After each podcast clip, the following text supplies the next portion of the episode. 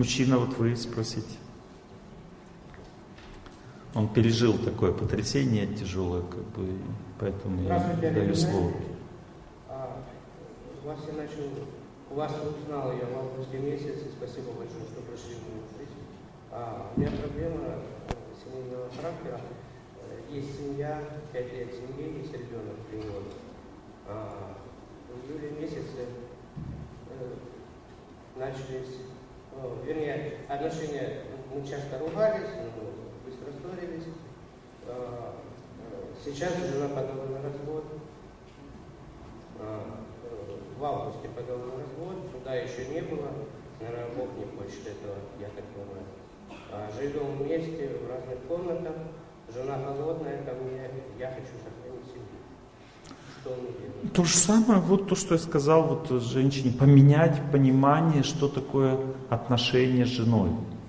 Вот понимаете, вот она, у нее очень много требований к вам, которые как бы вы считаете иллюзорными и вообще глупыми. Правда ведь? Вот. Ну, не обращайте на это внимания. Вот у моей жены точно так же много ко мне требований, которые я считаю абсолютно глупыми. Но это между нами, вы, вы не говорите. Она и не поверит вам в это. В это.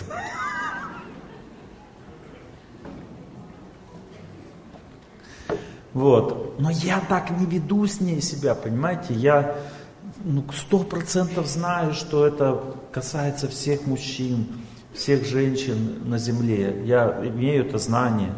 И я знаю, что не надо так сильно объяснять ей, переживать, что она не, не права там и все. Просто соглашайтесь. Да, вот я виноват, я не прав, как бы. И она сразу успокаивается, смягчается меняет себя постепенно. Ну то есть вы слишком сильно хотите правды в отношениях, как и все люди на земле, которые разрушают семьи. Это очень простая система. То есть правды, которой нет, понимаете, женщина никогда не узнает мужскую правду, мужчина никогда не узнает женскую, это просто невозможно. Понимаете, потому что у нее другая природа. Она ищет гармонии в отношениях, нежности, ласки, внимания, заботы. Вот это ее жизнь, женщины. Гармония, нежность, ласка, внимание, забота. Вот ее, это ее жизнь. А у вас совсем другая жизнь. Вы хотите чтобы уважение, а, принятие себя как личности, чтобы она вас приняла, поняла.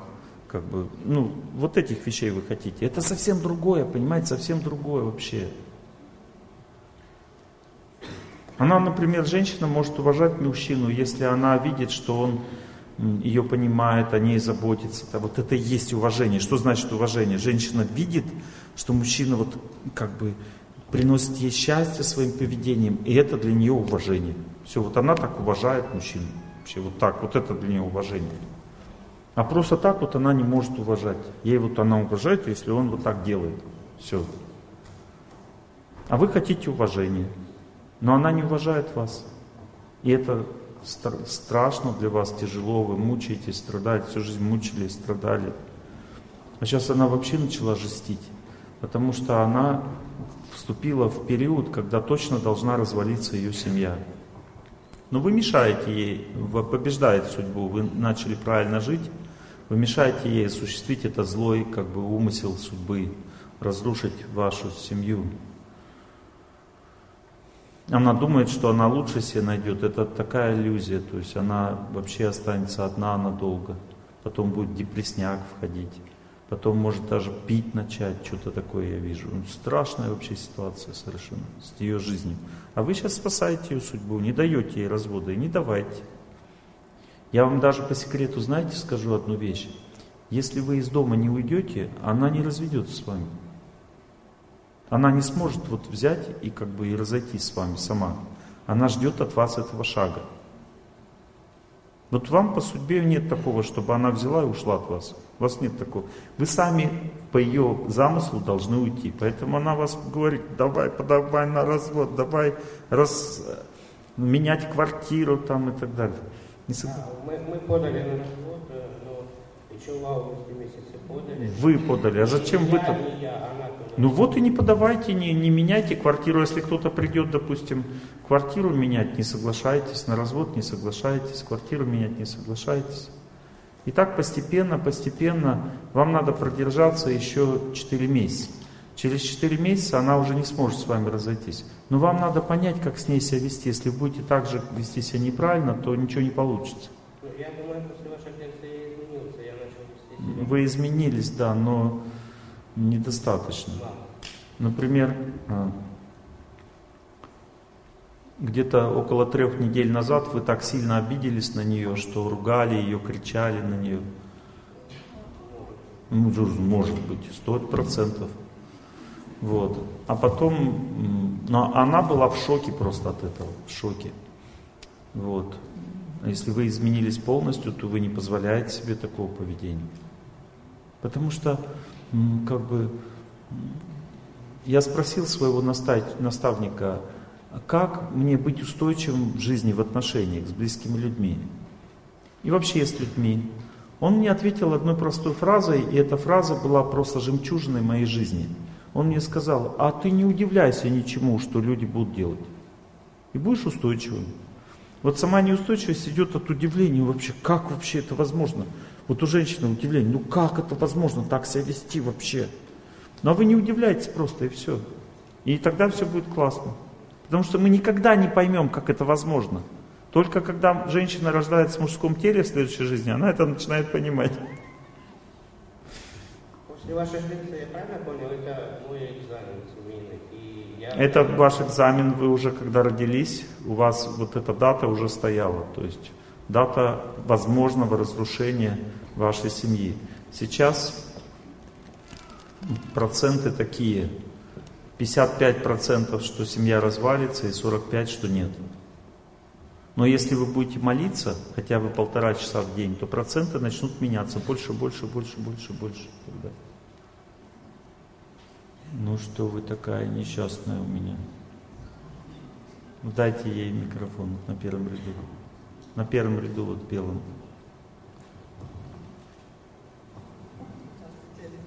Спасибо вам большое.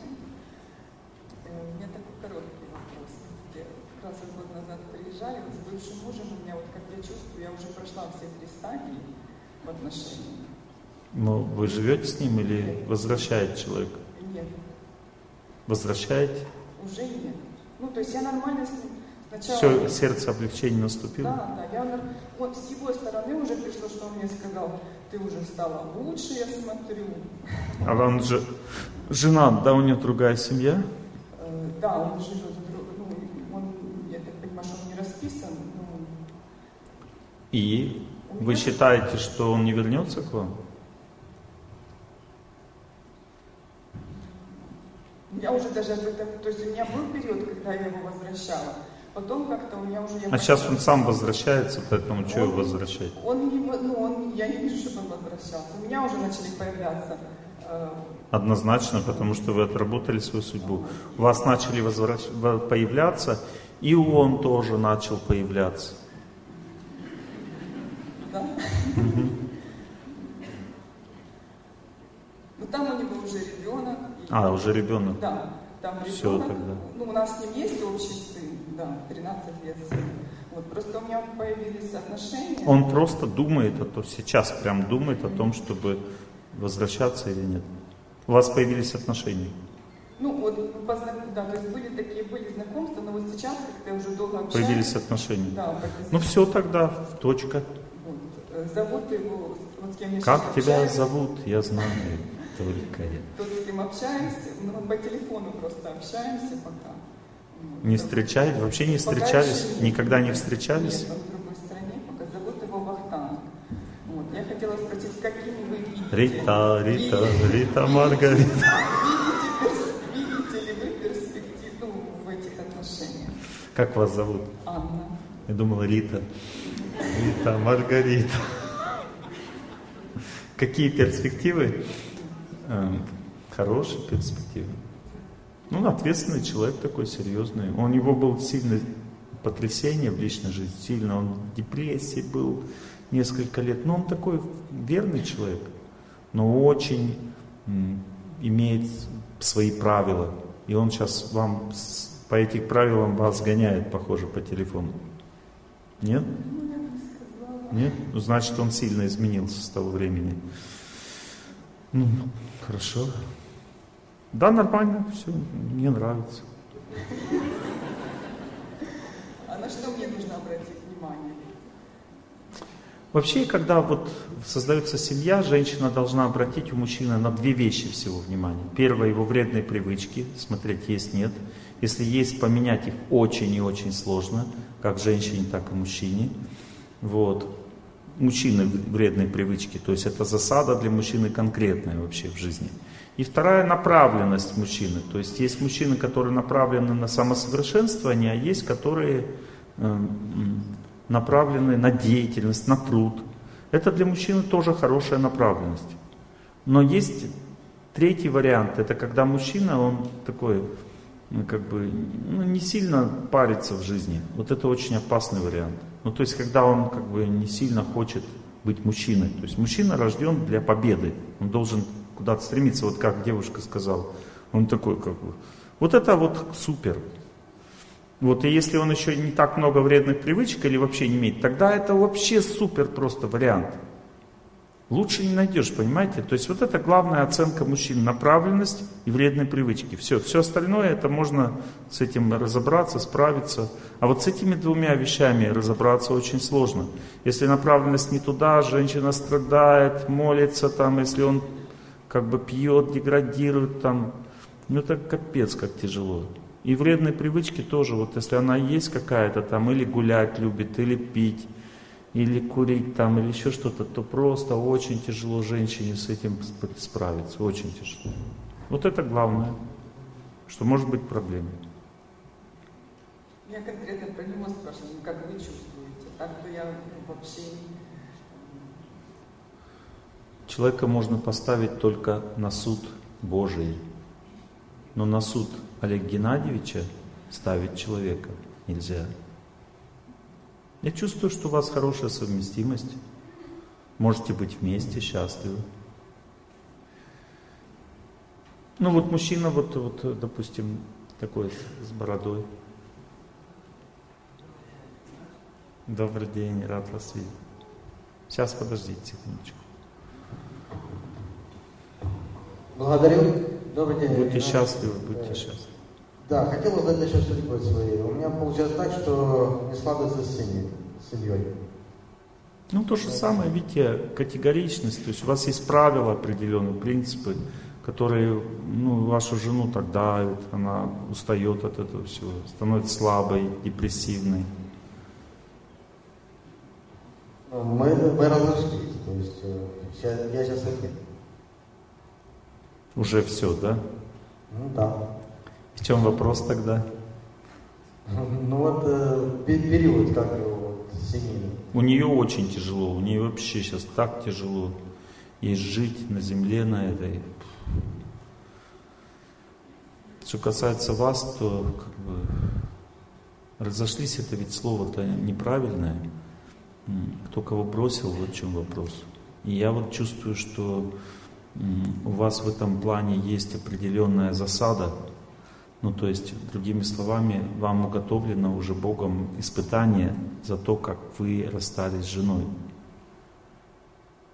Понимаете? Если вы спрашиваете меня. И это испытание обычно у мужчин так проходит. Находится какая-нибудь девушка, которую, которой возникает очень сильная любовь. И потом она становится причиной жесткого разрушения отношений или кризиса в отношениях. То есть такой жесть как бы может прийти в результате того, что между вами и вашей женой. Поэтому я бы вам посоветовал молиться сейчас, раскаиваться в том, что между вами. Может быть, вы не чувствуете какой-то своей вины, но между вами жесть. И эту жесть надо смягчать сейчас. Или пытаться вернуть ее назад, что маловероятно, но хотя бы смягчить, потому что в такой жести создавать новую семью очень опасно. потому что она обязательно перейдет в новые отношения. Ну, то есть именно вот так. Сначала будет казаться, что все классно, а потом будет то же самое. Но только уже не с вашей стороны, а с ее. Ну, то есть, как получается, бумеранг возвращается назад. Как пустил, так и получил. Ну, то есть, примерно так вот я чувствую. Благодарю. Эти мужчины молчат, они ничего не говорят. Такова природа мужчины. Ладно, вы решили все-таки меня спросить, да? Вот девушка с светлыми волосами на втором ряду. Она долго думала. Да. Ну хорошо, давайте с вами поговорим. Как вы все знаете. Ну о чем мне здесь сидеть и не знать? Ну как вот? Здравствуйте, Олег Геннадьевич. А может быть все-таки не спрашивать меня? Нет. Это я шучу, чтобы всем весело было. Да? Весело все. А, Я слушаю ваши лекции уже два года. Очень благодарна вам за ваш труд. А, Молилась, и Бог мне подарил прекрасного человека. Начались отношения глубокие, как я а, считаю. Но прошло, прошел какой-то период, и он а, сказал, что он не хочет отношений а, серьезных, он не готов. Э, У нас несколько разговоров было, это такое не один раз. А, Два раза все такое. Есть одна проблема, Да. и вы ее не знаете. Но я знаю. Проблема заключается в том, что вы очень сильно в него поверили. Вы сильно поняли, что он хороший человек. Ну, Это, это очень опасно. Вот из-за того, что вы так сильно в него поверили, он почувствовал груз ответственности на себе. И с другой стороны, почувствовал, что ему тяжело с вами. Потому что когда ты сильно в кого-то веришь с этим человеком, а, это рядом из-за того, что рядом с колонкой вот такой эффект происходит. Вот. Если ты в кого-то веришь, то ему с вами становится тяжело. То есть вы как бы своим вот этим, понимаете, ве- любовь, вера – это ну, то, что может принадлежать только к Богу. То есть, другими словами, это такой вид любви сильный, что его никто не переваривает из людей. То есть человек не может эту любовь в принципе переварить. И как только любовь, вера начинает вступать в силу, то человека гасит, он такой, а, ему очень чувств, трудно. То есть он с одной стороны к вам привязан, как бы, ну, чувствует, что вы хороший человек тоже, и хотел раньше создать с вами семью, но сейчас он чувствует, что как-то ему тяжело, как бы вы слишком большие на него ответственность возлагаете так, э, ну, возлагает на него надежды, и он такой под этим грузом начал его проседать, то есть это ведь он такой уже, как бы ему тяжело становится.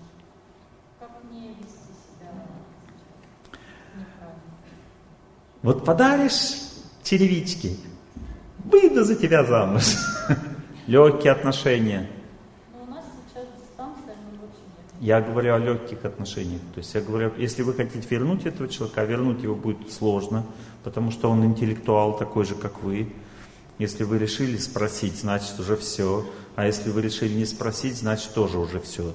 Понимаете? То есть очень сильный интеллект. Это означает, что решение этого человека имеет колоссальное значение для его жизни. Ну, то есть иногда людей можно поменять решение, если человек не такой интеллектуал. Но если он интеллектуал, тогда очень сложно поменять. И вот в этом как бы засада. Но если говорить о возможностях ваших, они есть. Сейчас, допустим, полтора месяца у него нет возможности вообще как-то думать о семье. Но эта возможность, она появится, и у него появится однозначно к вам влечение, однозначно, оно произойдет через полтора месяца.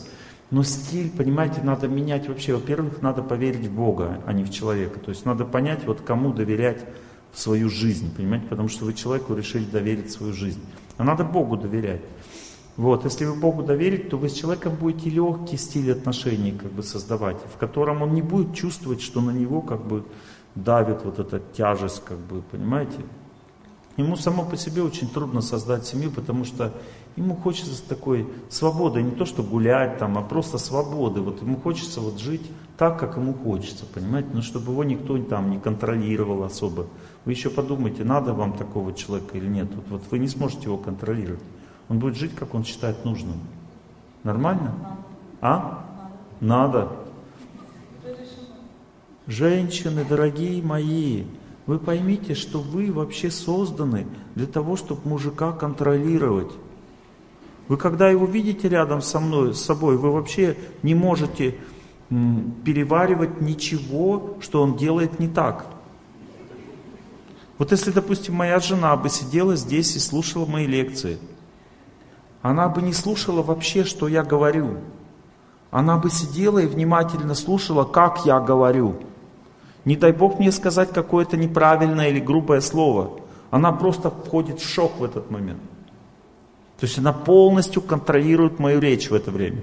Я говорю как надо тогда. Потому что я же боюсь, что она пострадает. А так жены нет, я могу как-то говорить попроще. Вот. Понимаете, то есть женская природа, она колоссальная имеет желание, склонность держать под контролем мужскую природу. Колоссальную склонность просто. И женщина, она живет жизнью мужа фактически. То есть она не своей жизнью, живет жизнью мужа, живет жизнью детей, она их тоже контролирует таким образом. Поэтому, как бы говорить, что вы ему даете свободу, это просто, ну, иллюзия, понимаете, потому что вы не будете давать ему свободу, потому что как только он станет вашим мужем, Никакой свободы у него не будет. Будет наблюдать за ним, следить за ним, что-то ему объяснять, как ему дальше вот жить. Будете его контролировать. И он и боится этого контроля, потому что вы сильный человек, не слабый. Поэтому, э, ну хорошо, вы решили. Это возможно, но вам надо поменять стиль быть веселой, жизнерадостной, ля-трыля и ненавязчивой. И он постепенно сам примет решение, но он как бы пойдет в сторону гражданского брака, не в сторону женитьбы. Попытается с вами пожить. Но есть одно, одно хорошее, как бы, один хороший момент. Если он примет решение в вашу сторону, он сам потом его не будет отменять. И это хороший как бы момент. Вы все поняли из этого объяснения, что я сказал? Видите, она все поняла, а вы не все все поняли. И не очень сильно работает голова. Ладно. Наверное, может быть, последний вопросик. Вот девушка сзади, вот там, вот там, в желтом. Поднимайте руку, чтобы вам... Я не вы, дальше, дальше. Там, вон там, сзади совсем. Ага. Ей было очень одиноко, и поэтому я с ней хочу поговорить. Спасибо большое. Здравствуйте, Олег Геннадьевич. Хочу вас поблагодарить за знания, которые вы даете. Очень много-много слушаю ваших лекций, но мне кажется, что я уже местами запуталась. Мой вопрос про... А, это в интернет там говорят, он уже наговорил, он уже очень много. Ну, то есть, там, такие вводные. Я с этим согласен. Да. Очень хотела задать свой вопрос. Я и в том году приходила к вам на лекцию, но не решилась. А, но сейчас понимаю, что я не справляюсь сама. Мой вопрос про дистанцию, про... Слишком большая дистанция сейчас, слишком большая дистанция. Не поняла. Слишком большая дистанция сейчас. У меня с мужем? Да. Но я очень унижена в отношениях, как я поняла. Но она разрушительная дистанция, то есть такая дистанция, которая сейчас разрушает вашу семью. Ну, я бы хотела физически дистанцироваться, потому что я разрушаюсь в этих отношениях. Надо очень... дистанцироваться, а ну он бьет, насилует, что он делает такое? Ну, скорее психологическое насилие э, и очень много вредных привычек. Я просто понимаю, что э, как очень хотела Вредные счастья. привычки означают дистанция всегда. Потому что жить с человеком, который вредные привычки очень сильно выражены, невозможно рядом. Вредные привычки означают злые духи. Если человек выпивает, там сильно курит, это влияние злых духов.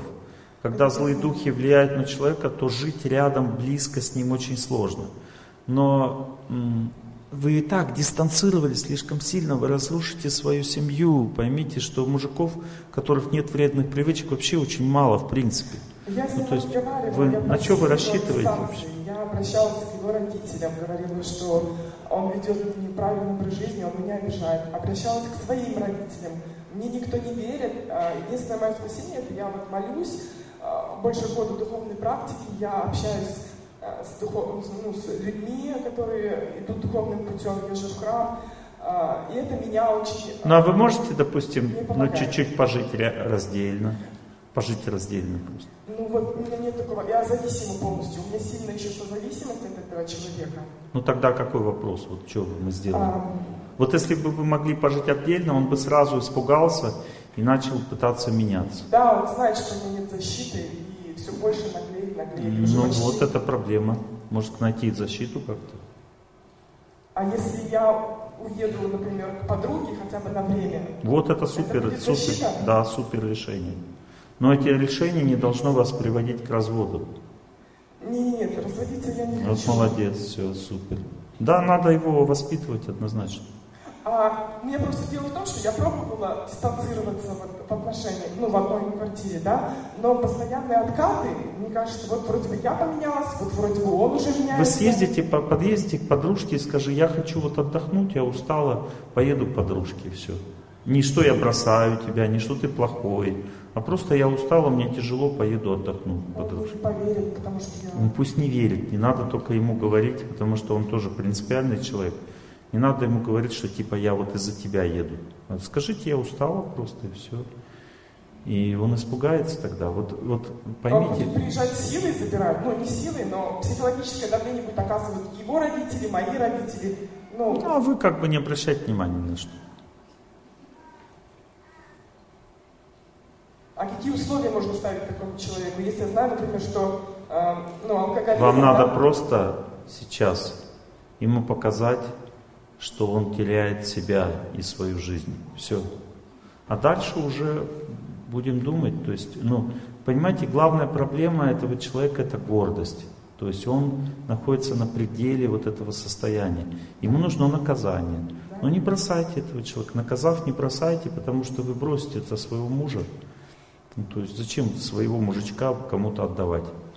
Ну, то есть оставьте его себе, но, но вос- повоспитывайте. А когда возвращаться?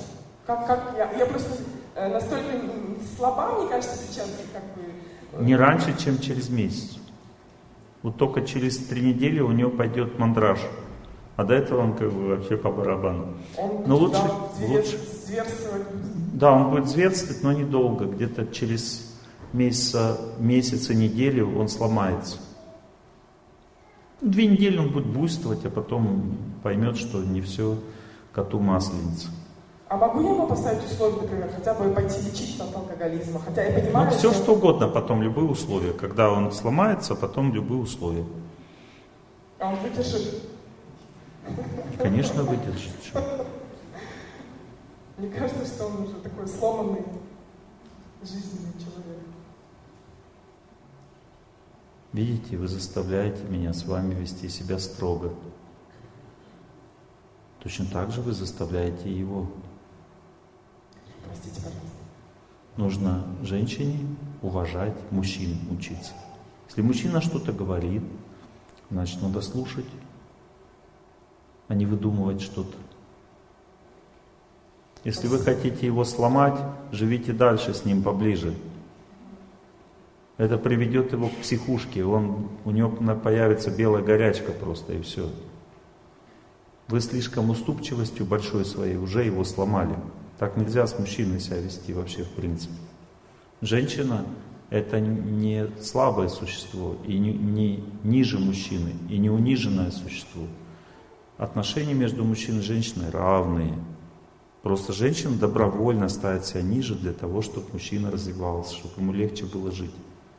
Отношения равные. И когда приходит время, жена должна свое право показать, равенство. Иначе мужчина теряет себя. Спасибо. Я рад вас всех видеть. Добрый вечер. Спасибо. Это, это не дизайн, это ваша любовь. Мы не планировали это. Ну, чтобы вы как бы не думали, что я тут это дизайн сделал себе.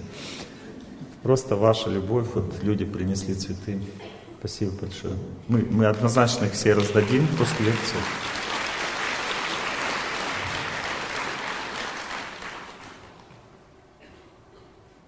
Я уже говорил, что у меня, ну, мой родной дедушка, он из Винницкой области. И ну, сейчас как бы в моей судьбе происходит такая ситуация, что ну, как бы происходят вот эти вот как бы вещи, что он мне как-то помогает своим существованием в жизни. Есть одна девушка, мне кажется, она здесь присутствует, которая участвует в этой помощи, ее зовут Александра. Александр, вы здесь или нет?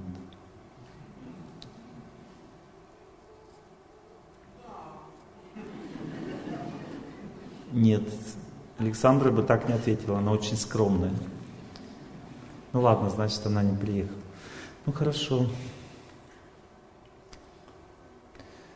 Ладно. А? Да?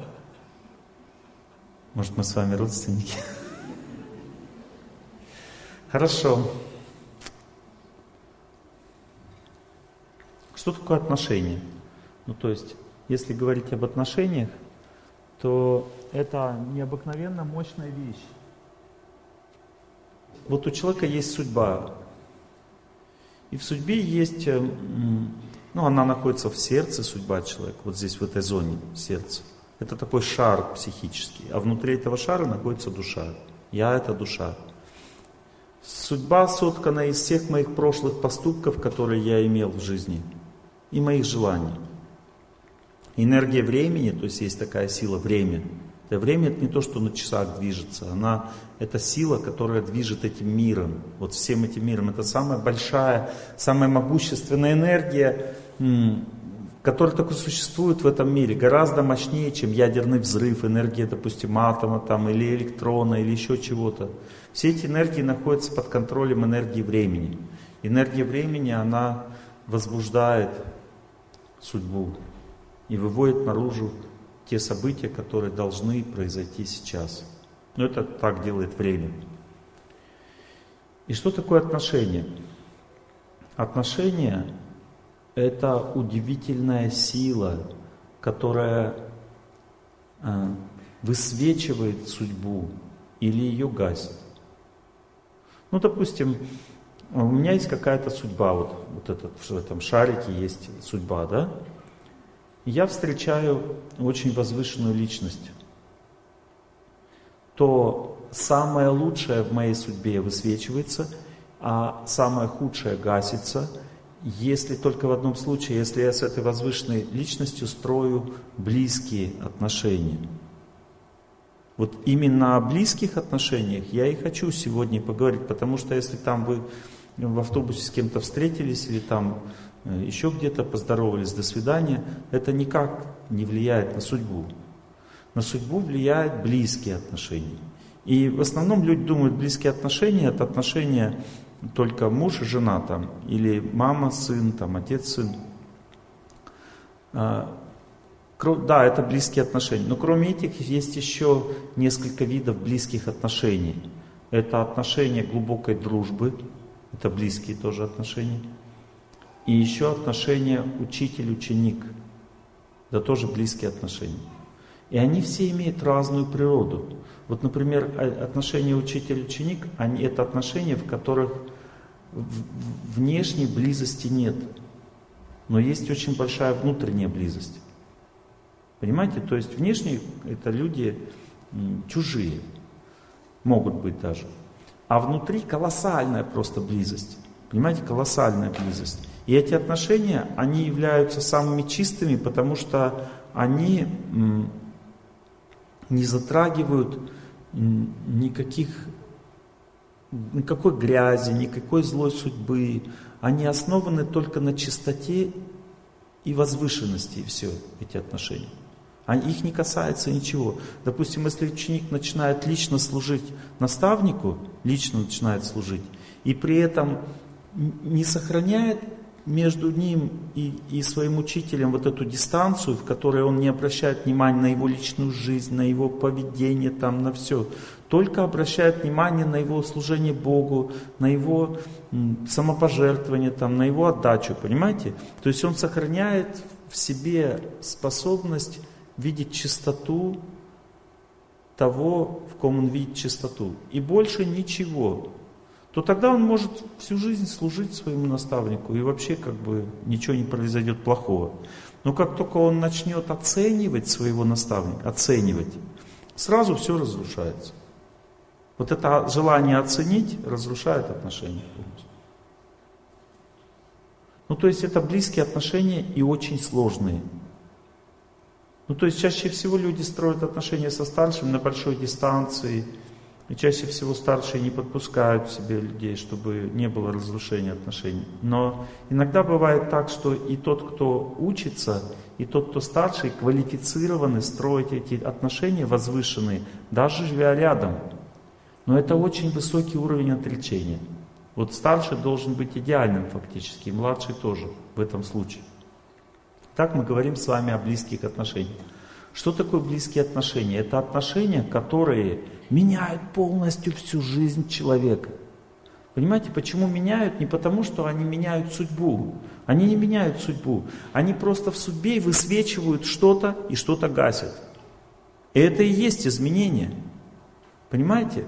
Ну то есть, э, ты что-то не видишь в своей судьбе, а что-то видишь очень сильно. Это большие, колоссальные изменения. Почему я с вами заговорил сразу об отношениях учителя-ученика? Хотя сегодня заявлена тема семейные отношения мужа и жены на первом месте. Только по той причине, что отношения мужа и жены являются противоположными отношению учителя и ученика. Если отношения учителя и ученика – это отношения, в котором соблюдается дистанция – люди настроены только на самое возвышенное друг в друге. Им ничего грязного или мирского друг от друга не надо. Понимаете, то отношение мужа и жены прямо противоположное, означает, что они очень близкие, слишком близкие, понимаете, эти отношения, раз. Они не настроены на возвышенное два. Они настроены именно на, как бы, на мои жизненные даже животные потребности. Понимаете? Вот на все самое низменное они настроены. Два. Они наоборот имеют природу очень сильного сближения. И высвечивают эти отношения по своей природе. По своей природе отношения мужа и жены высвечивают в человеке все самое плохое, а не все самое хорошее. Вот отношения наставника и ученика высвечивают по своей природе все самое хорошее.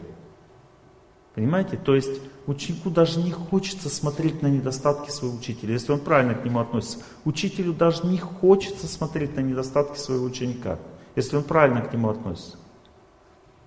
Но отношения мужа и жены таковы, что их природа такова, что она заставляет насильно, заставляет природа этих отношений, заставляет насильно видеть все недостатки своего близкого человека. Теперь давайте разберемся с любовью. Вообще, что такое любовь? Любовь – это такая энергия, которая может двигаться только в чистоте.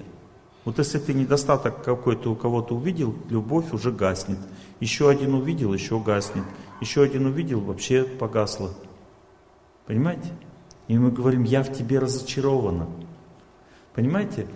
Теперь сразу возникает вопрос, а как тогда вообще вместе жить, если вот такая природа у любви между мужчиной и женщиной, она гасит саму любовь? Вот об этом и речь. Поэтому во всех священных писаниях написано, что отношения между мужчиной и женщиной по природе это отношения страданий. Ну, то есть они по природе направлены на страдания. То есть они вызывают страдания у человека. Одни страдания от той любви. Даже в любви, в любви взаимной, муки одни. Видно, рядом со счастьем они живут в любви. Песня есть такая. Понимаете? Муки одни, даже в любви, в любви взаимной, муки одни. Как бы, Олег Геннадьевич, что-то я пришла на лекцию, и народу столько собралось. Вы что-то какое-то не в ту ботву заехали. Мы хотели счастья вообще, как бы, пришли за счастьем, а вы нам тут это рассказываете, какие-то ерунду какую-то. А что тогда жить зачем? Без любви же жить невозможно. Согласен. Со всем, что вы сейчас думаете, согласен. Без любви жить невозможно, вы пришли за счастьем. И чтобы счастье получить, нужно для этого сначала узнать цену. Цена заключается в том, что отношения между мужчиной и женщиной – это отношения подвига, в которых надо всегда прощать близкому человеку, терпеть, не обращать внимания для того, чтобы сохранить любовь. Потому что любовь может жить только в отношениях чистоты. Вот, допустим, как она возникает вообще, любовь между мужчиной и женщиной? Допустим, вы живете, ну ведь женщина, допустим, вы живете, вот вы хотите счастья, вы родились для счастья, для гармонии, для отношений. Вы уже родились для семьи, для детей. С самого детства вы это знаете. Потому что вы женщина, вы родились женщиной. Вот. И как бы вам же нужен муж, правда ведь, для этого.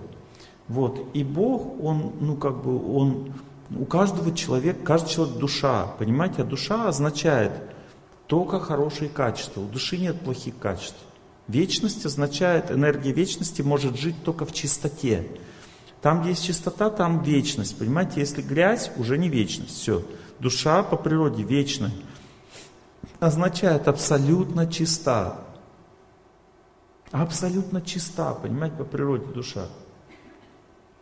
Я, знаете, почему икнул сейчас? Потому что одна чистая душа меня накормила. Я не смог как бы съесть столько, чтобы не икнуть. Вот, вы уж меня простите. Это другая тема. Итак, эм, вот попытайтесь это понять, что каждая душа по природе очень чистая. Вы скажете, кроме этого человека. Нет, он тоже чистая душа. Все чистые души э, на этой земле. И Бог, когда вот вам, допустим, положен какой-то человек, это Бог делает, сам Господь, понимаете, Он живет прямо в нашем сердце. И Он что делает? Вот там, допустим, вам положен какой-то человек. Почему положен? Ну, потому что у вас судьбы похожие. Он тогда берет и открывает вам в этом человеке, приоткрывает его душу, то есть божественные качества. И вы смотрите как бы на этого человека, вау!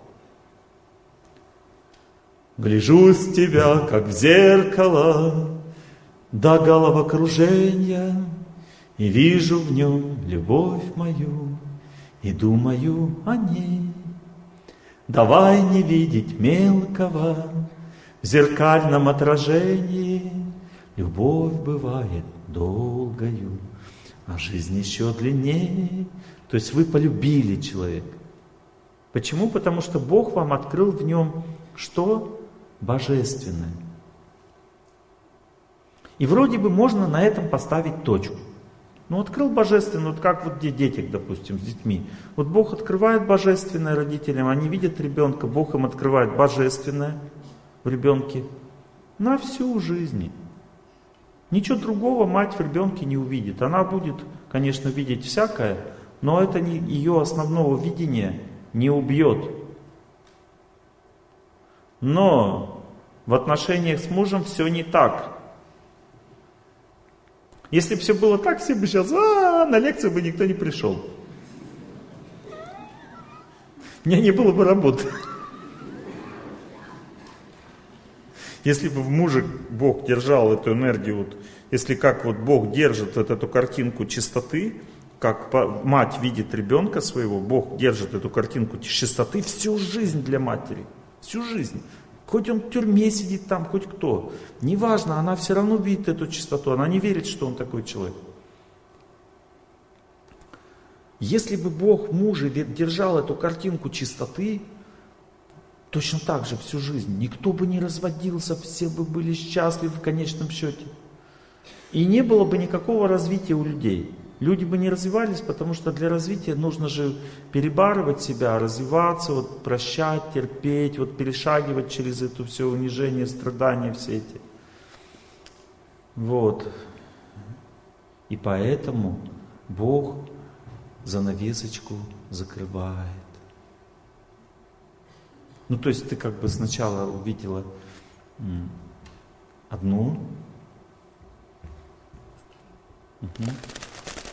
Как тебя зовут, я знаю только я. Это сначала, понимаете? Это только начало лета и нашей любви. Но потом дальше все не так происходит. Почему? Потому что Бог закрывает занавесочку. И ты как бы думаешь, Господи, а что за него замуж-то вышло вообще? Зачем мне это надо вообще? Что такое? Я что-то как бы... Я-то друг, за другого человека вообще замуж выходил. Не, вот не за этого, мне это вообще сто лет не надо. Потому что, понимаете, в человеке есть божественное, Божественное есть в человеке. И есть человеческое. Вот что божественного в человеке? Божественно в человеке его душа, а человеческого в что? В моем человеке близком. Что человеческого в моем человеке близком? Мои хорошие, я вам сейчас открою большую тайну, что в человеческое. В человеке, который мне Бог дал, человеческого это моя судьба. Ну, то есть все, что видите Господи, это есть ваша судьба. С одной стороны, такой классный человек, это моя судьба, а с другой стороны, такой безответственный. Как он мог так вообще сказать, а? Как он мог так подумать по отношению ко мне? Судьба не спрашивает. Она ведет себя как хочет. Вот что положено, то и делает, то и вытворяет. Понимаете? С одной стороны, в человеке божественное, да? А с другой человеческое. То есть это моя судьба. А что делает божественное? Оно вдохновляет меня, оно дает мне счастье, оно как долагал в окружение, понимаете, она дает мне просто радость, бесконечные силы жить, и хочет от, от которой так хочется жить. Вот. Что делает э, человеческое в человеке? Бьет мне по башке, рушит меня, калечит меня, удивляет меня, как это возможно. То есть э, полный беспредел. И вот это божественное в человеке постепенно закрывается перед глазами близкого человека.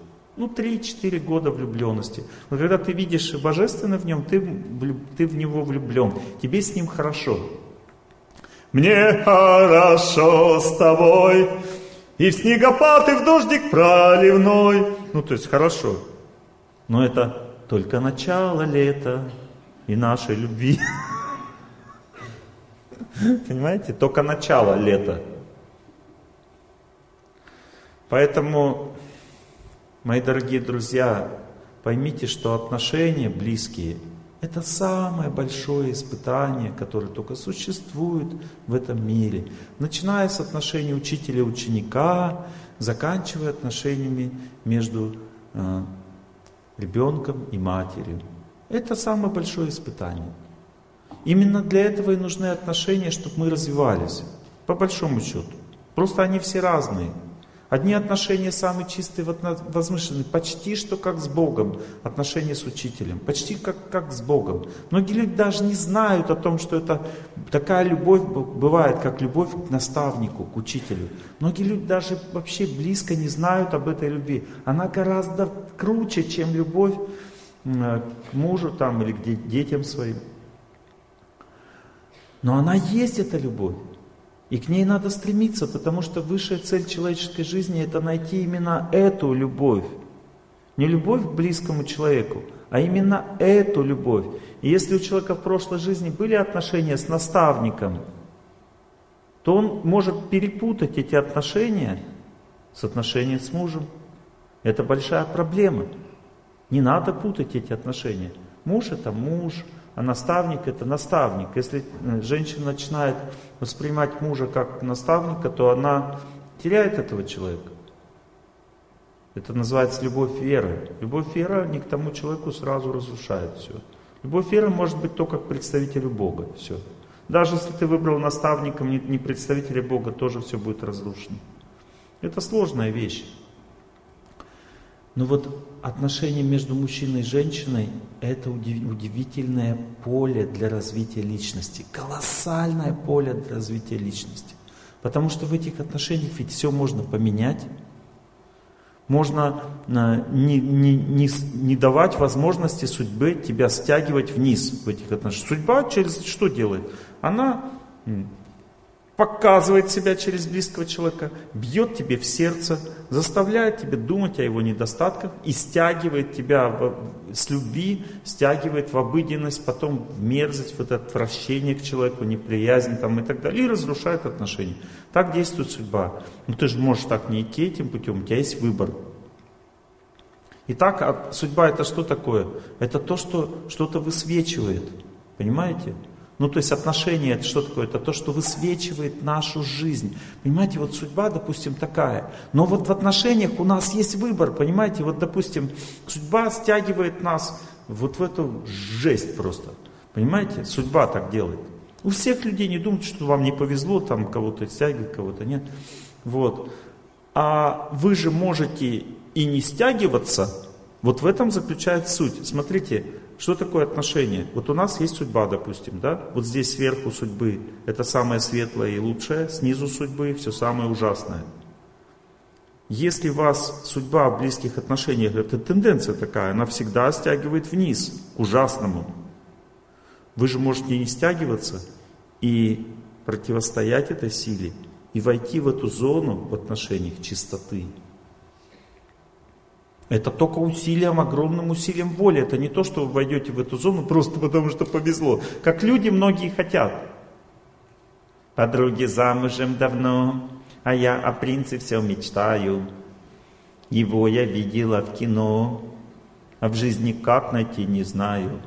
Чтоб не пил, не курил и цветы всегда дарил. И так далее. Это то, что мы хотим. Каждая женщина этого хочет. Можно смеяться, можно нет.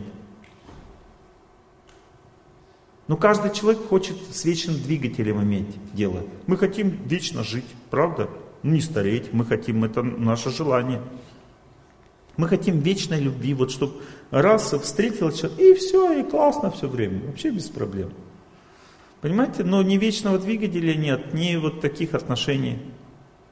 Почему? Потому что есть время, оно старит психику человека и стягивает отношения вниз. Так действует время. Человек может противостоять времени. И что высвечивается? Сначала радужное, вот это наконец-то я встретила тебя, вот ты самый лучший для меня человек. Сначала все самое радужное, да? Потом дальше, все хуже, хуже постепенно. Потом вообще жесть какая-то. И ты уже забыла вообще, как у вас была влюбленность. Вы говорите, ну это была просто молодость. На самом деле никакой влюбленности и не было. Но если сейчас вас вернуть, то время, вы увидите опять человека в том свете, в котором вы видели его первый раз. И вы поймете, что была влюбленность, понимаете, была чистота в отношениях, просто она уже слишком далеко стала, ее уже не видно. Она была, все это было.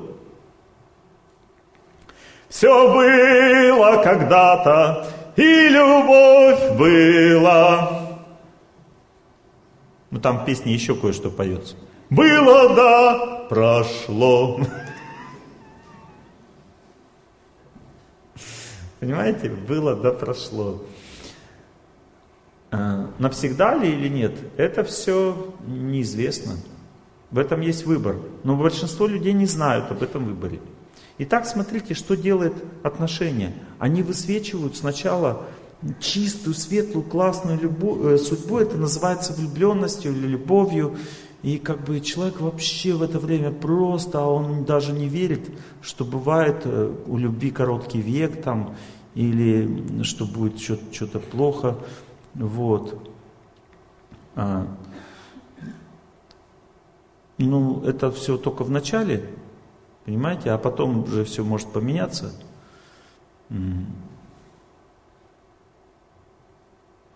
Вот песню вспомнил. Та-та-та-та-да-да-да. Что не могу найти? У меня сегодня день такой счастливый, Что не петь нельзя. И с любовью вместе к нам приходят песни, Словно дом друзья. Верни мне музыку, без музыки тоска. Звука нет.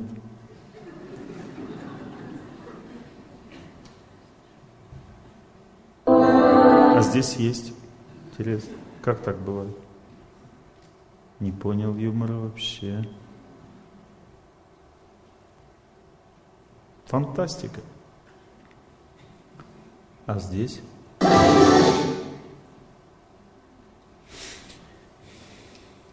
И к тебе сегодня я пойду, Сто дорог в одну сведу, Сто тревог затихнут, и рассветы вспыхнут, Будет вся земля в цвету.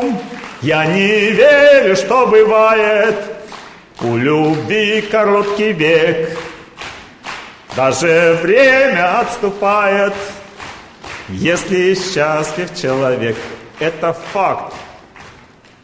Время отступает в это время. Представляете, когда человек видит душу в другом человеке, время отступает. То есть счастье только у человека в жизни, только счастье и больше ничего. Ему хорошо становится. Мне хорошо с тобой, и снегопад, и в дождик проливной. Понимаете, но это только начало лета и нашей любви. Потому что постепенно время стягивает отношения вниз. И люди думают, что что-то не повезло как-то, что-то вот между нами что-то не то происходит. Нет, все закономерно.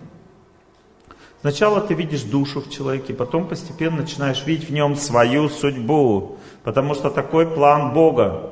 И когда человек видит свою судьбу в человеке, он примагничится с этим, начинает раниться сердце его. Когда оно ранится, он это запоминает. Он теперь говорит, так вот ты какой человек. Ну, то есть начинает думать по-другому совершенно об этом человеке. Я раньше тебя не знал, а теперь знаю. Ты и раньше знал, и теперь знаешь, только ты знаешь теперь не так, как надо. И ты смотришь на этого человека с болью. И это значит, что твои отношения близкие с ним высвечивают в твоей жизни ужасную судьбу. То есть как определить, какая судьба у меня? Да у тебя та же самая судьба. Просто у тебя в жизни есть близкие отношения. А близкие отношения, это, дорогие мои друзья, это тебе не просто так.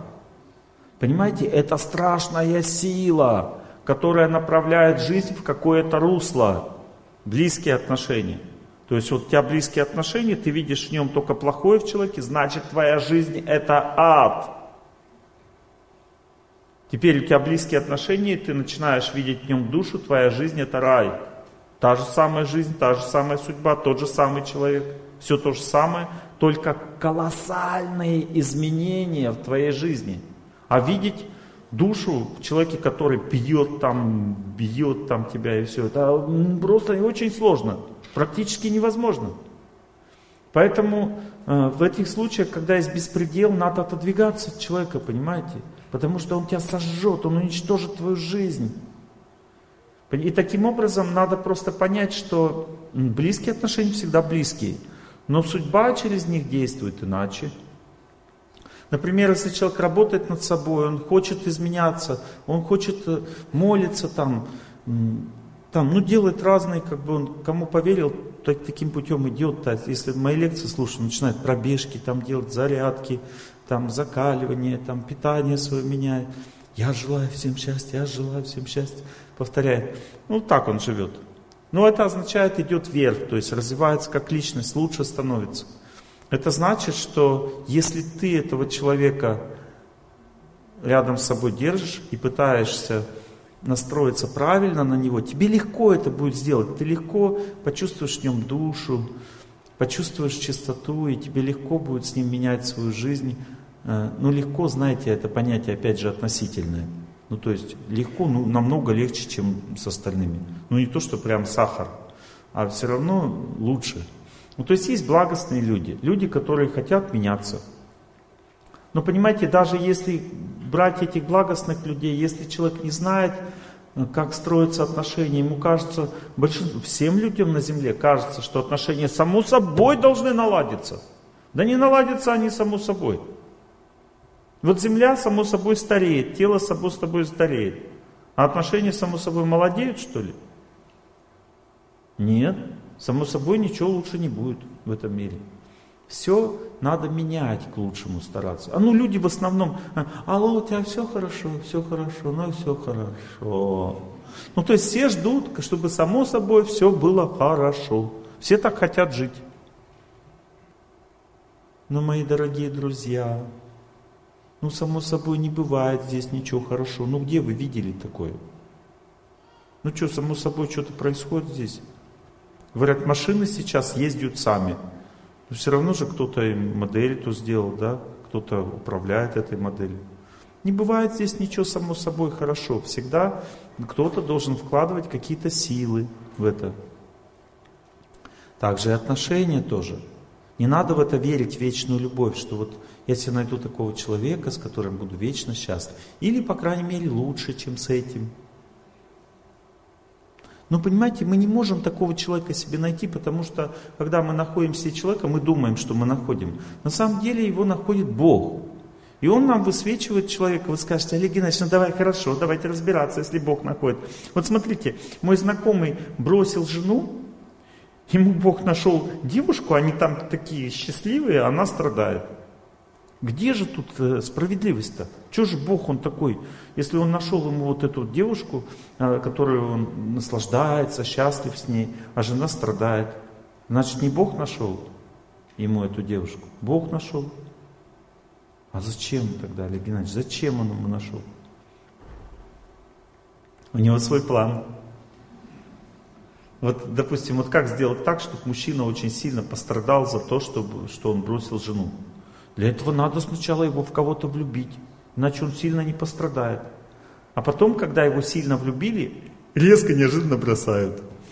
И он получает свое наказание за то, что он бросил жену. Вот такой план. Вы скажете, а может быть не такой? Ну, посмотрите, поживите. Если ты кого-то бросил, значит такой. У Бога есть свой план, но не всегда сразу видно этот план. Одна женщина, почему об этом говорю, одна женщина в Минске мне говорит, Олег Геннадьевич, ну смотрите, у меня есть одна знакомая, она бросает мужа, вот, бросает мужа своего, потом рожает другому трое детей, у них вот такая жизнь. Почему моя же дочка не может бросить своего дурака? Она меня спрашивает. Вчера в Минске женщина. Ну, я ее отругал, там сказал ей, что там в этой семье, про которую он рассказал, там есть как бы засада определенная, не сказал какая, чтобы не думали, что я проклял там кого-то. И думаю, ну этой женщине Бог должен показать правду. Представляете, проходит буквально час лекции, и со мной начинает общаться другая женщина. Она говорит, я, говорит, бросила мужа ради вот этого человека. У нас с ним родились двое детей, и один из них погибает. Нормально? И она мне говорит, я понимаю, за что. За то, что я бросила своего мужа с двумя детьми. Представляете, какая жесть. Вот не бросайте тогда. Не надо думать, что у вас такого не будет. Ну, то есть, а, есть законы, понимаете, есть закономерности определенные в этом мире. И мы столько всякого насовершали в прошлом, всяких плохих поступков. И поэтому в этой жизни мы даже не имеем права знать о своей прошлой жизни. Представляете? Мы так родились в таком рождении. Есть же более высокие рождения. Не на Земле, а на других мирах, в других мирах. Об этом веды говорят, что есть, есть рождение, где люди знают, живые существа, знают о своих прошлых жизнях и понимают, за что они наказаны. Так жить легче. Но мы даже этого недостойны. Мы рождаемся и не помним ничего что было у нас в прошлом, потому что мы этого недостойны, этого знания. Представляете? И тут вот с нами происходят какие-то ужасные вещи. Итак, судьба у человека вот такая, да? Допустим, идет хороший период. Но отношения в семье постепенно портятся. Такова их природа. И человек не хочет, а, он идет на принцип, он говорит, он должен понять мою правду. Но понимаете, мужчина никогда не поймет женскую правду, потому что это ну, другая область вселенной вообще, это невозможно. Женщина не может мужскую, у них совершенно по-другому психика устроена совершенно. Вот я, вот жена мне доказывает, что она там вот так нельзя себя вести. Вот сегодня жена следила, как я ем, потому что когда я ем, я всегда пачкаюсь. Она мне одно повесит, там сюда другое повесит. Я уже начал давиться, как бы, я ем, думаю, что-то она мне есть не дает. Она не чувствует, что она мне не дает есть, она наоборот не помогает. Вот у нее своя правда, понимаете, а у меня своя, я поесть хочу. Мне все равно, испачкается эта рубашка или нет. А ей не все равно. Потому что она не хочет видеть грязного мужа, как он грязный такой ест, это же противно. Тем более в гостях. У нее такое восприятие, она не может просто это переварить вообще. И не просто так она мне повесила эту манишку, а потому что уже там маленькое пятнышко образовалось, которое я даже не заметил. И для нее это очень важно, потому что она же очень сильно видит, у нее очень детализированное, детализированное восприятие реальности, особенно грязной у женщины. А мне по барабану там это пятнышко, я кушать хочу. Я вам рассказал всего лишь маленькую смешную сценку из своей личной жизни. Бывает и похуже. Конечно, у меня не вызвало жутких страданий эта сценка. Я одел манишку, как бы ем, сижу. И все. Всем смешно, конечно, вы что делаете. Мои дорогие друзья, попытайтесь понять, что мы абсолютно разные. И это усугубляет отношения всегда и у всех. Есть еще одна штука, которая усугубляет отношения. Чуть-чуть попозже о ней поговорю. Эта штука называется желание счастья. И если это близкие отношения, от кого я счастье-то буду желать? От этого человека. И запомните, любое желание счастья себе, само по себе полностью разрушает жизнь человека. Просто я вот счастье хочу от этого человека. И это значит, что камни на камне, камни на камне от моего счастья не останется. Вот представьте, я сейчас на лекции буду хотеть, чтобы вы меня внимательно слушали. Здравствуйте, дорогие друзья. Вы уже не можете слушать. А-а-а. Видите? Я простой пример привел, просто простой пример. Если я чего-то хочу от человека, это уже напряг. А если в близких отношениях я чего-то хочу, это напряг в 10 раз сильнее. А если я не просто хочу, а еще говорю, вот как женщина делает, разговаривай со мной нежнее, еще нежнее, еще нежнее. И как бы, ну как любить-то дальше? Моя дорогая, еще нежнее. Моя дорогая, еще нежнее. Вот так нормально. А мне уже ненормально. Реку смотрятся облака, И я теперь в реку смотрю. Вдруг чувствую, как любимая рука Берет нежно руку мою. Вроде наш разлад позабыт, Но я теперь очень сердит. Ты что-то то я, молчала полдня, Теперь помолчу и я.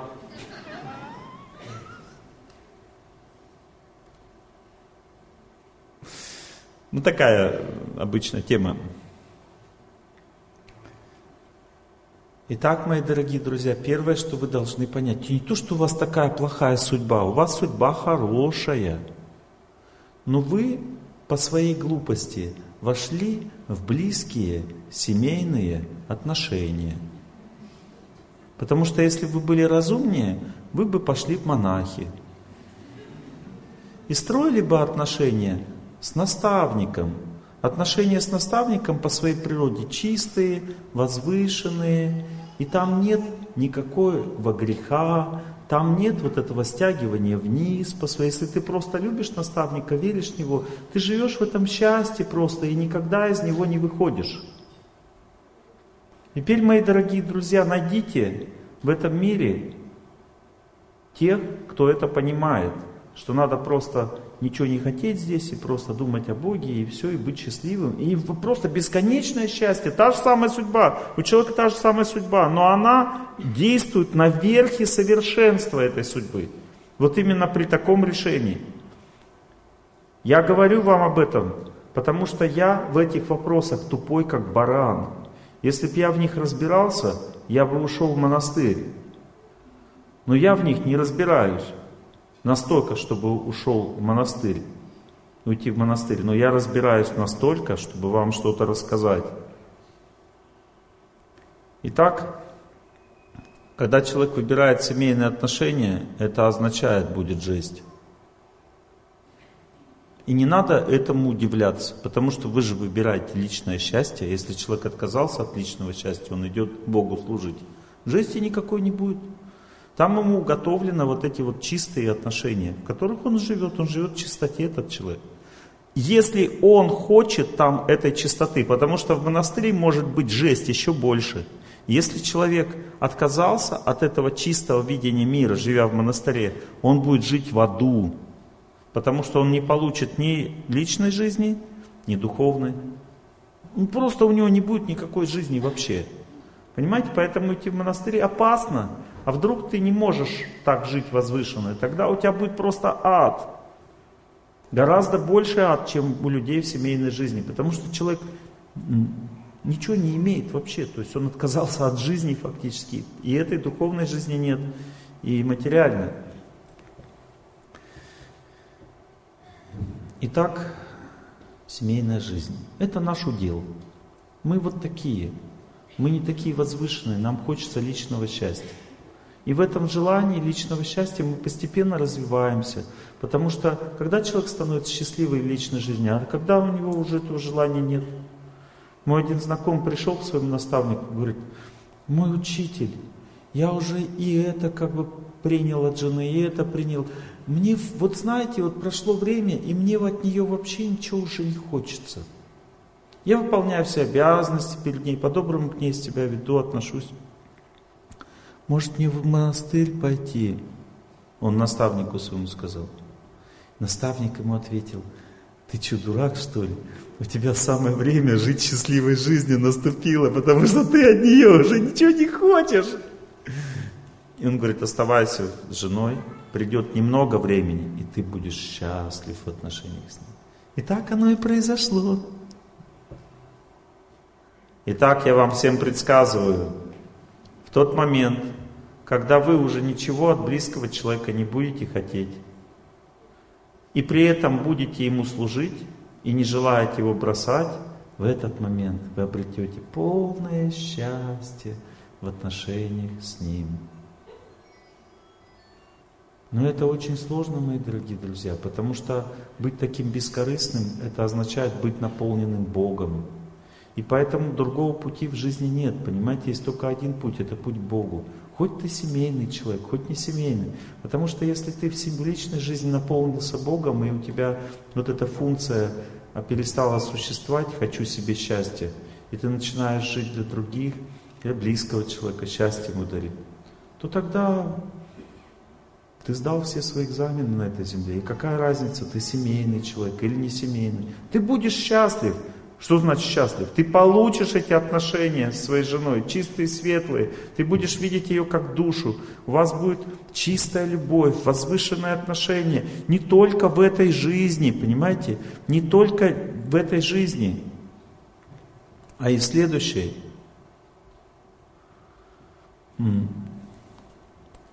Неужели я ни одну песню из этого не могу включить? Сейчас проверим. Ветер ли старое имя развеял, Нет мне дороги мой прошлый край. Если увидеть пытаешься издали, Не разглядишь меня, не разглядишь меня, друг мой, прощай. Это Рабиндранат Тагор написал стихи когда уходил из жизни для своей жены. И он знал, что они увидятся с ней. Он увидится с ней в следующей жизни. И он ей рассказывал, потому что беседа с близким человеком имеет легкую и насказательную природу. Но чтобы близкий человек что-то понял, не надо его запугивать там, потому что отношения очень ранимые. И поэтому он ей говорил вот так, стихами, рассказывал, что он уйдет из жизни, что его любовь такую силу имеет, что она притянет ее со временем, когда она уже ну, состарится и уходить из жизни будет, она неожиданно вспомнит о нем, о своем муже, и придет к нему. А в чем человек вспоминает в момент смерти, туда идет в следующей жизни. Эта последняя память является сутью всей жизни. Ну, то есть он вспоминает самое главное – и он ей сказал, что мы с тобой уже прошли свои экзамены, и мы обязательно встретимся в следующей жизни, будем счастливо жить вместе. Не волнуйся. А сейчас он говорит, «А, ветер ли старое имя развеял, то есть мое имя уже старое для тебя стало, все, скоро ты его уже не услышишь. Вот. Нет мне дороги в мой прошлый край, то есть вот ты меня сейчас видишь, а меня уже здесь практически нет. Если увидеть пытаешься издали меня, то есть к могилке моей ходишь там, и как-то думаешь, что я умер, тогда в этом случае ты меня вообще никогда не увидишь, потому что я живу прямо в твоем сердце. Нет никакой могилки, то есть человек, душа, он уходит из жизни, идет дальше, а в могилке лежит просто тело, которое там будет лежать оно не имеет, ну как бы, если ты думаешь о теле, тоже с душой имеется связь, но она не та. Ты думаешь, что его уже нет, этого человека, а он есть, надо вспоминать его через сердце. Поэтому, если увидишь, пытаешься издали, не разглядишь меня. То есть разглядеть близкого человека, который ушел из жизни, можно только через сердце. Не надо считать его умершим, он живой. Я могу вам тысячу раз это доказать. Я вижу прям человека, который ушел из жизни через того, кто его вспоминает. И могу описать черты его характера там, и так далее. И он рассказывает своей жене, что у меня как бы много рождений до этого было. Мы как вот волны в океане, то встречаемся, то разлучаемся. Понимаете, но с тобой мы встретимся еще раз. Однозначно. Я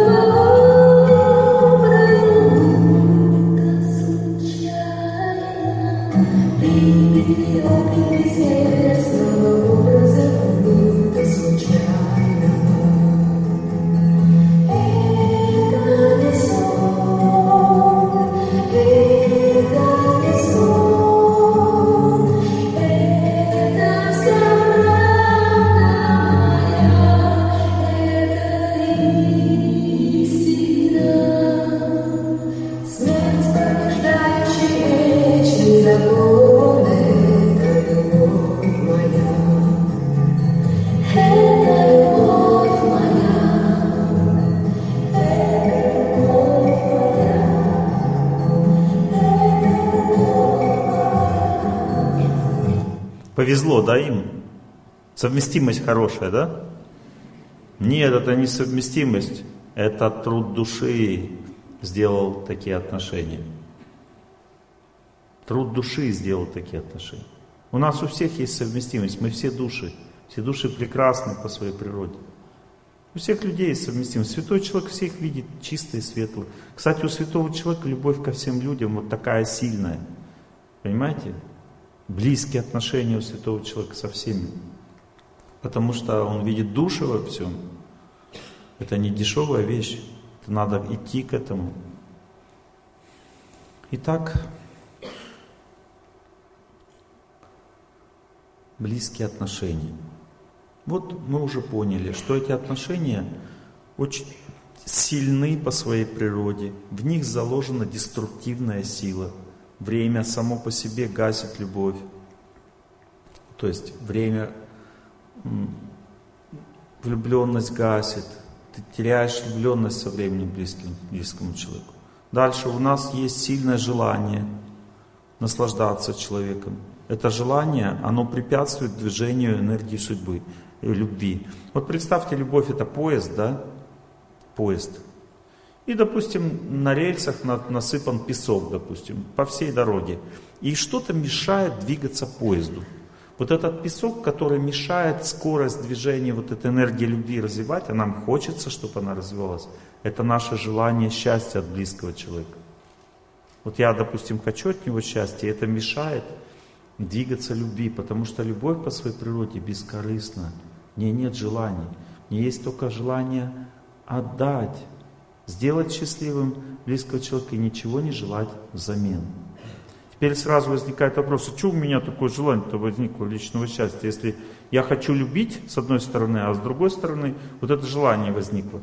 Так поэтому мы и попали сюда, в этот мир, в котором мы живем. Потому что у нас неправильное понимание, что такое любовь. Если бы у нас было правильное понимание, мы в вечный мир попали, где нет страданий. Потому что когда человек только служить близким всем хочет и ничего вообще не хочет для себя, то с этого момента он не может страдать вообще.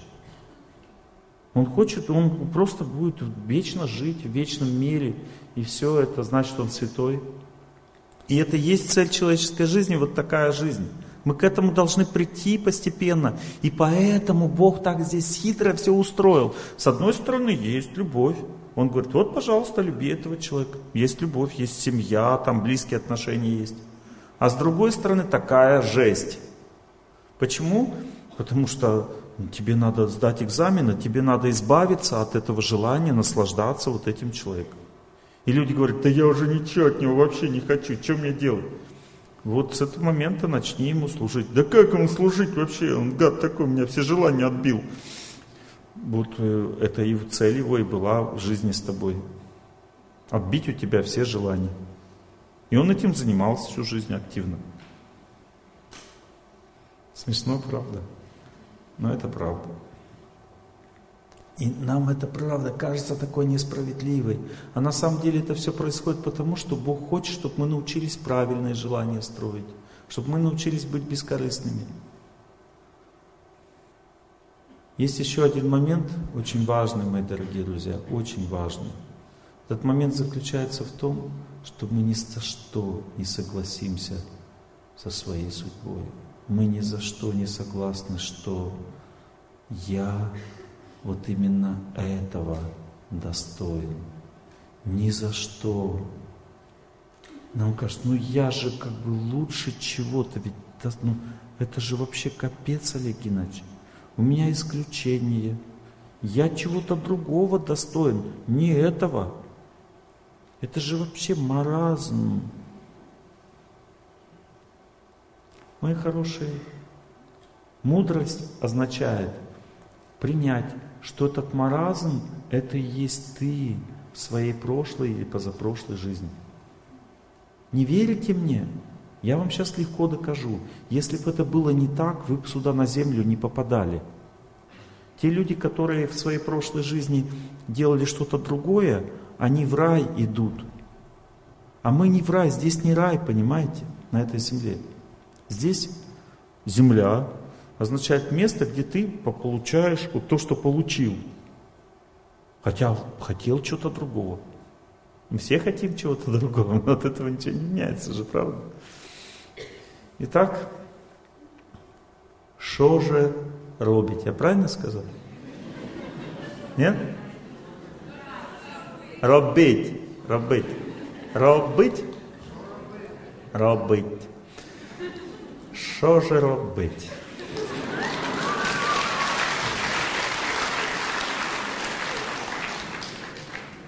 У меня дед украинцем был, укра... украинцем. Вот. Украинцем. Это я когда в Одессу приезжаю, приехал первый раз, я говорю, ах, Одесса. Они говорят, Одесса, Олег Геннадьевич.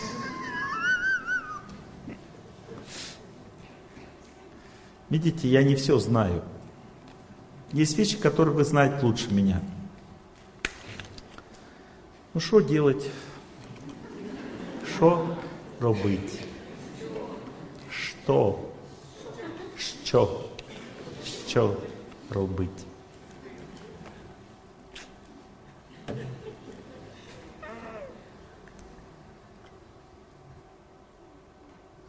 Начни сначала, хоть не везет под час. Ну, не с новым человеком имеется в виду, а с тем же самым. Вот. Итак, отношения – это огромная сила. Они меняют все, потому что они настраивают судьбу на определенный лад. Вот, допустим, судьба могла бы на другой лад настроиться, но она настроилась на этот. Можем перенастроить? Можем. Как? Через этого человека? Нет. Потому что я к нему уже вот так настроена, понимаете, себя не выдернешь за шею из болота. Я к нему уже вот так настроена, Олег Геннадьевич, я не могу по-другому на него смотреть. Я о нем думаю, меня уже трясет. Я не могу с ним жить, Олег Геннадьевич, не могу. Согласен. Так вот, знаете, что выход есть. Для этого нужно параллельно развивать другие отношения.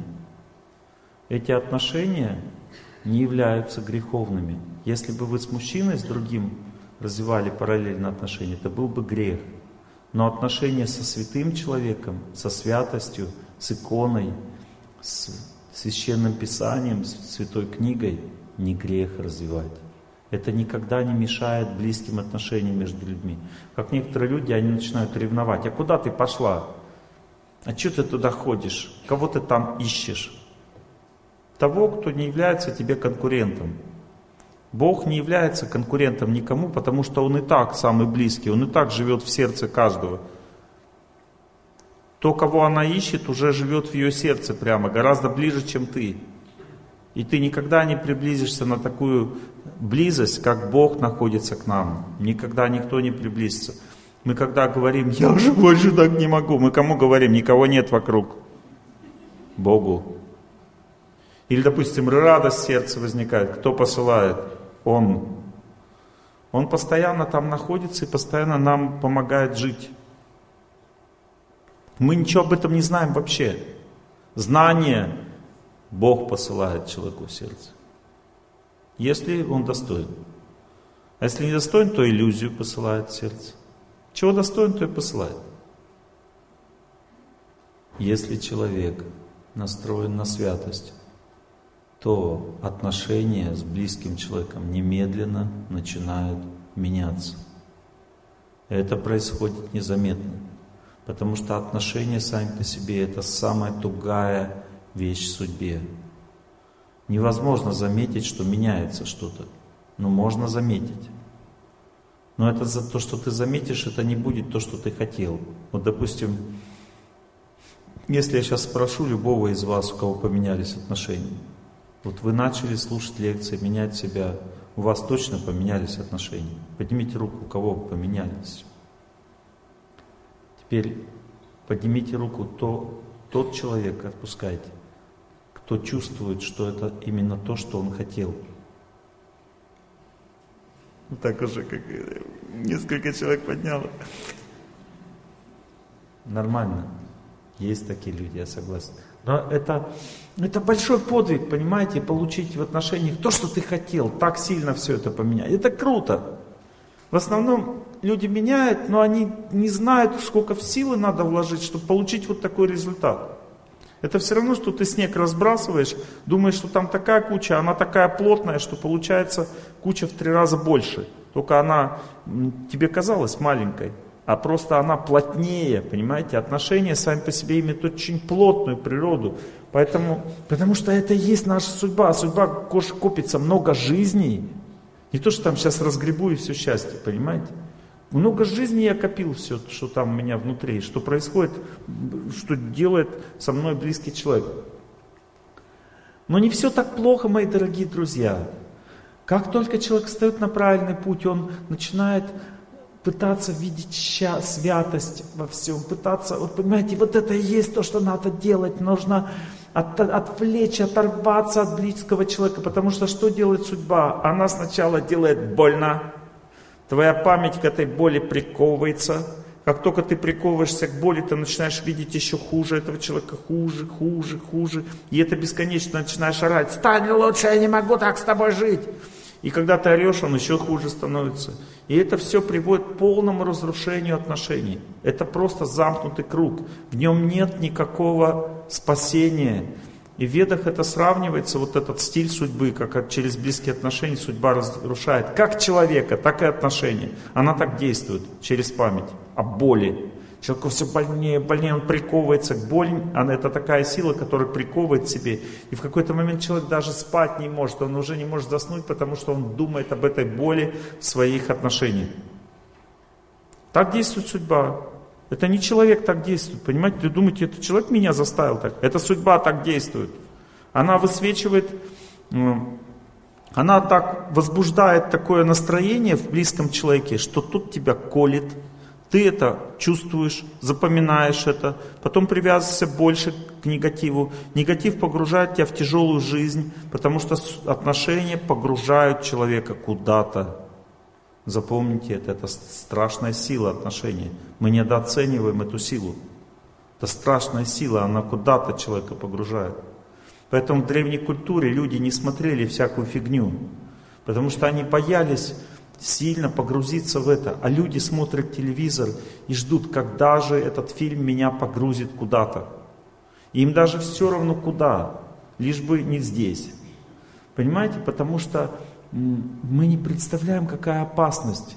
Если ты привязался там к какому-то там Шварценеггеру там, или еще кому-то, понимаете, или к кому-нибудь аватару какому-нибудь, ты становишься этой обезьянкой постепенно. Потому что твоя жизнь направляется в эту сторону. Любая сильная привязанность к кому-то, к какому-то актеру, артисту, там, человеку э, из фильма, это все меняет твою жизнь. И, к сожалению, не в, не в ту сторону, потому что эти артисты чаще всего не живут правильно. А ты именно к ним привязываешься, их считаешь своими кумирами. И это значит, что ты свою судьбу опять направляешь не в то русло. Потому что настоящая удача, она имеет скрытую, незаметную, чистую и глубокую природу. Вот, например, у вас здесь в Киеве колоссальное количество удачи. Колоссальное, может быть, даже не может быть, а я думаю, нет такого города в мире, ну или практически нет такого города в мире, сколько бы было удачи в этом городе, в котором вы живете. Потому что я говорю сейчас о святынях. Понимаете, они не, не, они не видны. Вот ты, допустим, видишь эту удачу или нет? Нет. Для того, чтобы ее увидеть, надо очень сильно в нее поверить, потому что она не дешевая. Если бы ты захотел, ты бы пошел и посмотрел на эти мощи святых людей. И тебя бы пробило, понимаете, капелька общения со святостью меняет всю жизнь человека. Я вам это говорю не потому, что я вам хочу что-то внушить. Это мой опыт жизни. Я когда начал чувствовать свое прошлое, свою прошлую жизнь, я никак не мог понять, что меня тут толкает лекции читать, там, забыть про свою жизнь, ездить, ездить постоянно, что-то рассказывать людям. Что толкать, что такое, что за сила-то? Я начал молиться и искать. Я нашел. Где-то семь или восемь жизней назад я увидел вот в своей судьбе, увидел, как вспышку молнии, я встретился с каким-то очень возвышенным человеком. Он просто сиял любовью к Богу. И эта встреча длилась очень мало. Может быть, полчаса, я не знаю. Ну, то есть немного, понимаете? И вот эта вот встреча одна перевернула мое сердце. И это сработало не сразу, а через много жизней. То есть эта память о святости, она неразрушима она живет в сердце человека и постепенно выходит наружу, когда у человека раз, пропадает интерес к тому, что он видит перед собой. Она выходит наружу, раскрывается перед ним, начинает тянуть его вверх все сильнее, сильнее, сильнее, сильнее. Поэтому цель человеческой жизни – это стремиться к святости, к тем людям, которые обрели вот эту вот горячую силу любви к Богу. Мы же хотим любви, всю жизнь мечтали любви. Вот это и есть любовь. Это есть любовь, просто мы-то думаем, что она придет от мужчины или от женщины. Она приходит не из этого источника, она приходит из высокого источника, который недоступен простому взгляду. Для того, чтобы увидеть эту любовь, нужно что-то делать для святых людей. И поэтому есть служение, духовная жизнь, которой большинство людей даже не догадываются, что это в жизни вообще бывает. Но это бывает, и бывает очень сильно. Итак, для того, чтобы изменить отношения с близким человеком, нужно, чтобы боль стала слабее. Ну и пусть давит ко дну боль и грусть. Прошлых ошибок груз. Понимаете? Человек должен восстать против памяти о трагичности своей жизни. Он должен восстать против памяти и пойти туда, где есть чистота, где есть легкость, где есть радость, где есть глубина и возвышенность. Это храм. Какой храм, Олег Геннадьевич? Ваш храм, ваш. Вашей вере. То есть Бог везде живет, просто ну, люди, они сочиняют. Они говорят, вот мне, нашей вере, Бог дал как бы настоящее, а везде это не настоящее. И для этого человека, который это сочиняет, это абсолютная правда. Но для другого человека, которым Бог точно так же дал настоящее, это тоже самое настоящее. Это можно сравнить только с одной вещью. Не, не вещью, а с, одной, с одним феноменом в жизни. Вот мать, допустим, смотрит на своего ребенка, говорит, это вот самое настоящее, вот это самое лучшее, что может быть вообще на этой земле. И точно так же думает другая мать про своего ребенка. Не думает, что меньше. Вот точно так же, как матери думают про своих детей, так и все верующие люди уверены, что их вера лучше другой. Но только вам, если вы хотите быть разумными людьми, не надо поддаваться на эти провокации. Если у вас есть своя вера, так останьтесь с ней и думайте так. Но не надо думать, что другие веры хуже, хотя это невозможно понять. Бог человеку дает погружение только в одну веру.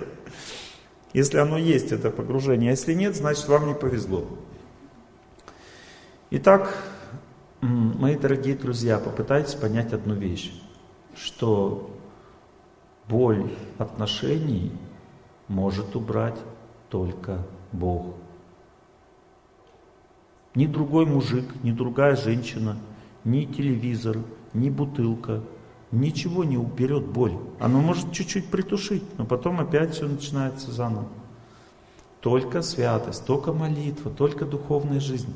И Бог, Он может по-разному выглядеть, понимаете, не обязательно только в храме. Для детей, допустим, Бог это что-то свое, допустим. Но всегда это означает позитив. Вот позитив. Все будет, если вам говорят, у вас все будет хорошо. Говорит, ну ладно, мне это уже говорили. Не надо так относиться, понимаете, если вам кто-то говорит позитив, значит там есть Бог. У детей это по-своему выглядит, у взрослых по-своему. Кто-то больше это понимает, кто-то меньше, но именно к этому должен стремиться человек, поэтому существует три аспекта позитива. Первый аспект дает человеку хорошее настроение, жизнерадостность, здоровье, дает человеку бодрость, хорошую работоспособность, легкость восприятия мира. Это природа. Первый аспект Бога.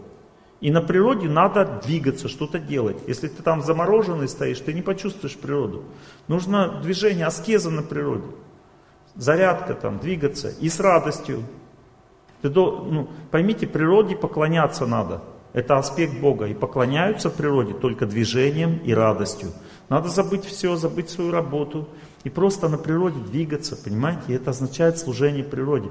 В это время ты получаешь эту энергию Бога в себя. Это у тебя хорошее настроение, бодрость, возможность рожать у женщин сразу появляется.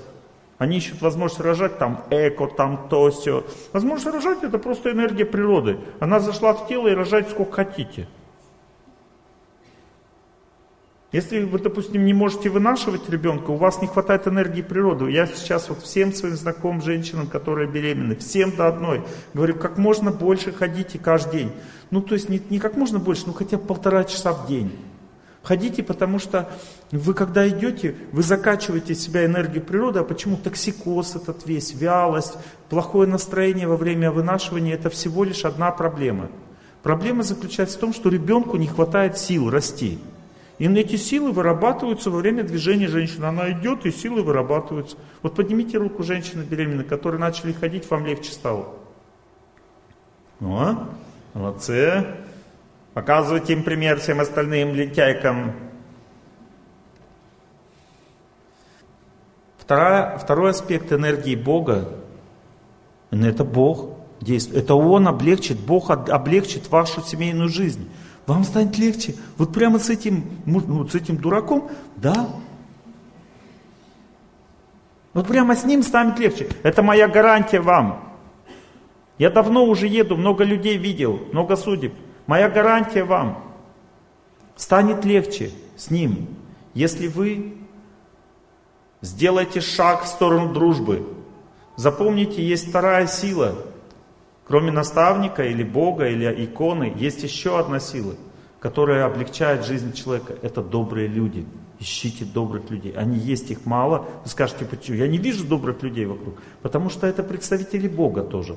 Это называется друзья.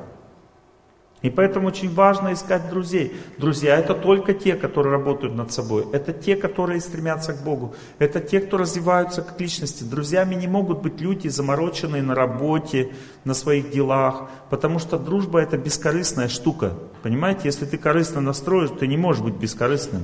Бывает дружба выходного дня, когда мы вместе, вот мы работали вместе, поехали там, попили, потанцевали, попели. Это не дружба. Это использование энергии дружбы в личных целях.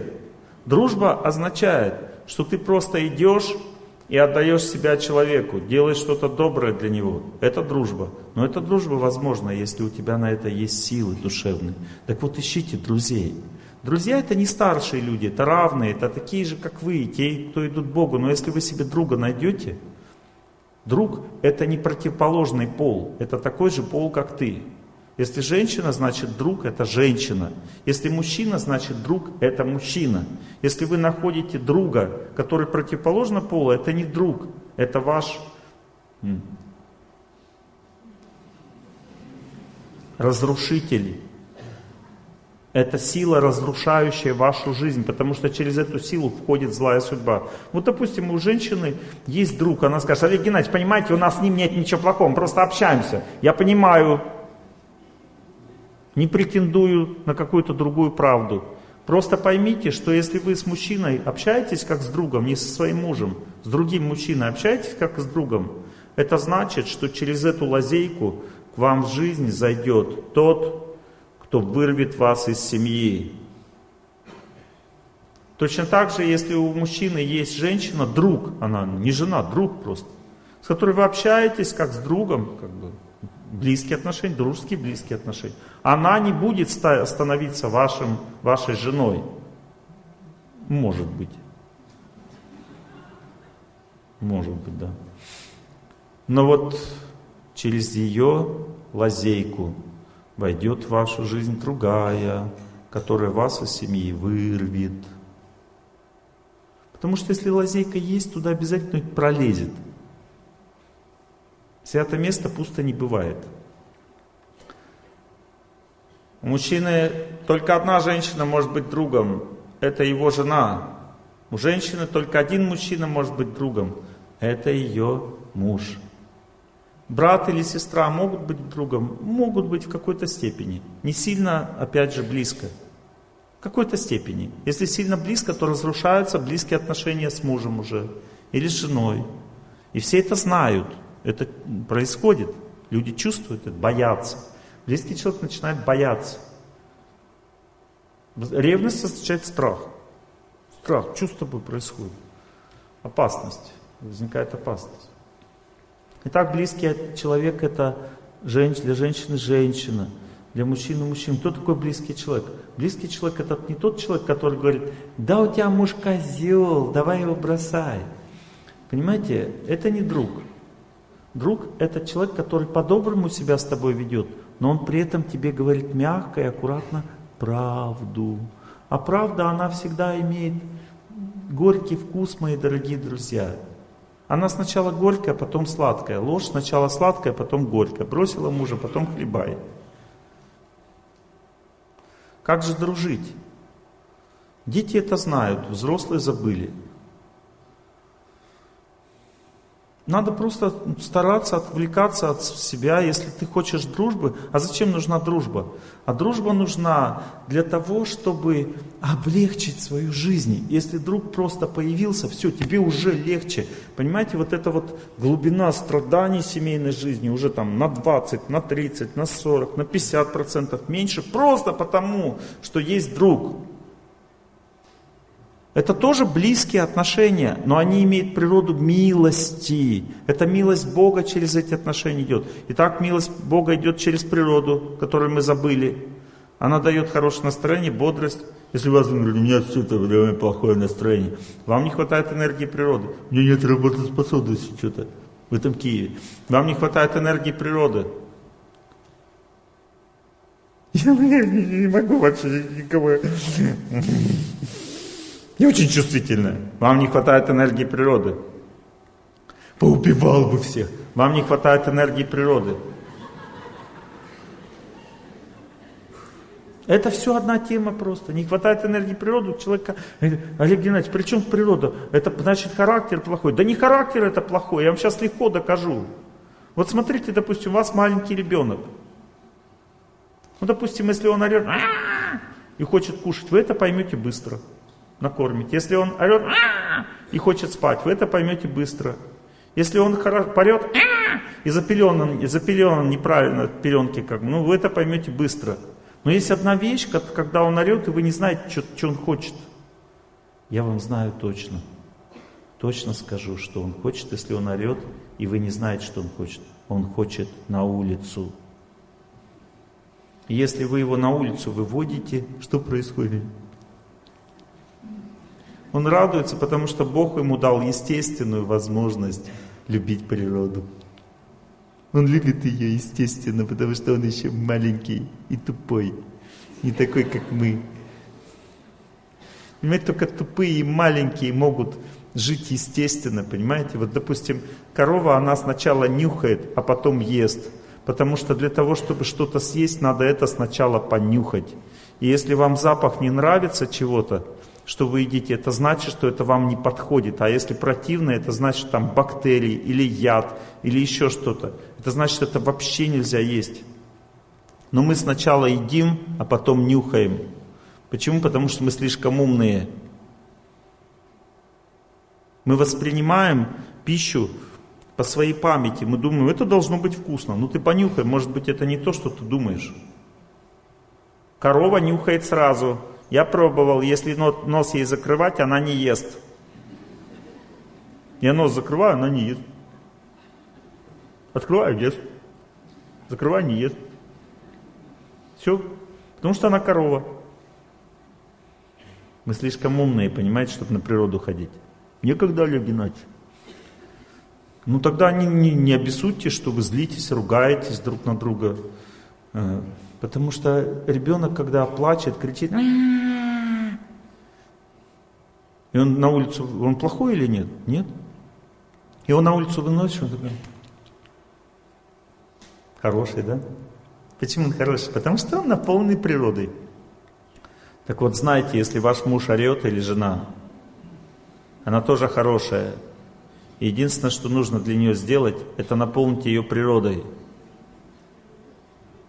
Я хоть и знаю это, хоть и знаю это, но я всегда удивляюсь, какой жена становится хорошей из-за того, что она наполняется природой. Вот сегодня нам организовали, как мы прилетели из Минска, нам организовали баню на природе. И жена там как колокольчик смеялась просто постоянно. Потому что она наполнится энергией природы. Но давно уже не слышал такого смеха. Круто? Просто энергия природы. Ой, как здесь хорошо, ой, как здесь хорошо. Она так звенела рядом со мной. У нее такой голос, вот такой звонкий. Она, кстати, вам будет лекцию читать. Для женщин только, на мужчин вообще не читает. Сейчас рекламная пауза будет. Она мне еще песни поет красиво. Это древняя молитва о Боге, ведическая. Нету, скачать невозможно, это просто создается альбом, пока я вам просто эксклюзив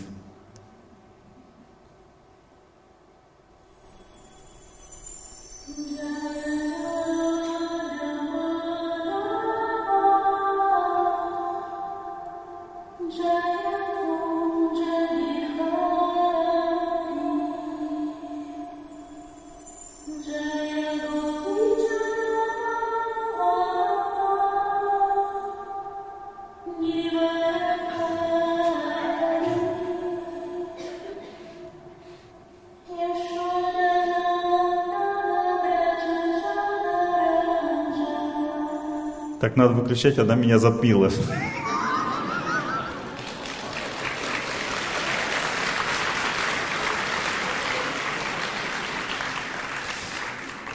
Ладно, это была реклама скрытая. Итак, дети знают, что такое дружба. Дружба это такая сила, которая облегчает жизнь. Вот точно так же, как природа облегчает жизнь, так нужна дружба. Вот если, допустим, у вас э, есть разные виды бессилия. Вот смотрите, допустим, вы не можете близкому человеку ничего доказать, объяснить, не можете его понять, принять, значит у вас нет дружбы. Если вы не можете его терпеть, вы обижаетесь на него, злитесь, вам как бы невыносимо значит тогда вам не хватает природы. Диагноз почувствовали, поняли, о чем я говорю? Вы, вы чувствуете бессилие перед близким человеком. Вы не можете его исправить никак, ему объяснить, что-то доказать. Вам не хватает дружбы. Потому что если бы у вас дружба была, вы бы поняли, о чем я говорю. Вот поднимите руку, у кого есть дружба и кому это помогает изменять близкого человека.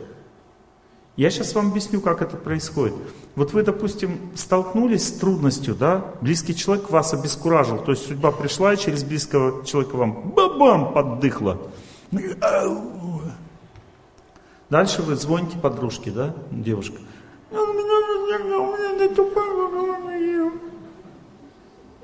Она.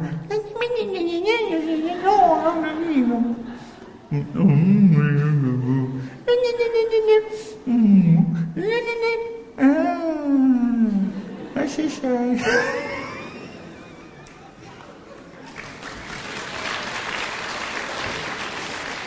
То есть она просто наполняет вас силой. И все. Это настоящая подружка. Она успокаивает. Да, да нормально у тебя муж, все, это у всех одинаково все. А, и все, и, и вы потом раз представляете, это что она сделала? Она меняет вашу судьбу, потому что вы столкнулись же с судьбой, вы отдышались и опять радостно к мужу. Представляете, какая сила, если есть такая подружка. Потому что судьба же что делает? Она косит правильное восприятие. То есть она думает, с моим человеком жить невозможно. А потом отдышался, возможно. Но для того, чтобы друзья были, понимаете, нужно учиться отдавать добрым людям свое сердце, учиться дружить. Понимаете, это очень важно. Начинать с этого, потому что потом Бог как подарок даст такого человека, который будет облегчать тебе контакт с судьбой. Всегда тебе будет успокаивать, подбадривать и давать тебе силы менять. То есть, если ты, тебя подбодрили, что это значит? Это значит, что ты меняешь близкого человека, потому что если он на тебя плохо повлиял, а ты к нему хорошо, значит он будет лучше. Не ты будешь хуже, а он будет лучше, потому что ты противостоишь судьбе. Запомните, доброе отношение к человеку это и есть противостояние судьбе. Если на вас плохо, а у вас есть силы, не просто вот так, он тебе плохо, а ты ля-ля-ля к нему. Это называется унижение. Чтобы ля-ля, у тебя должны быть силы, а силы берутся от Бога через добрых людей в данном случае. Поэтому ищите себе доброго человека, не, не психолога, не астролога, а доброго человека, потому что психолог хочет бабок от вас. Я не знаю, это украинское слово или русское. То есть денег, понимаете, хочет. Это значит, что там нет дружбы. Друг не хочет ничего. Он хочет просто вам подарить счастье и все. И это значит, что это желание его вам подарить счастье кем-то мотивируется, не деньгами. Оно мотивируется Богом. Почему? Потому что Бог вам подарил себя в виде этого человека. Есть такой вид милости Бога, который называется дружба. И для того, чтобы дружбу иметь, мои дорогие друзья в этом мире, для этого люди делают добрые дела. Понимаете, добрые дела нужны для этого.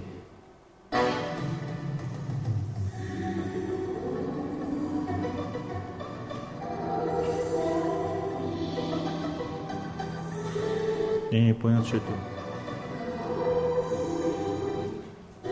А, это понятно. То есть это так изменен, изменена мелодия.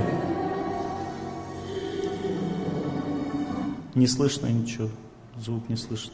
Там поет «Спешите делать добрые дела». Ля-ля-ля-ля-ля-ля-ля. Еще не, песню не запомнил полностью. Сейчас, может, это включится. И если вдруг не смеется, ты кричи ему солнце, ты это просто. Ты исправь ошибку, ты прощай улыбку, все грусти и это просто. Воскресенье, суббота, дружба это не работа, дружба это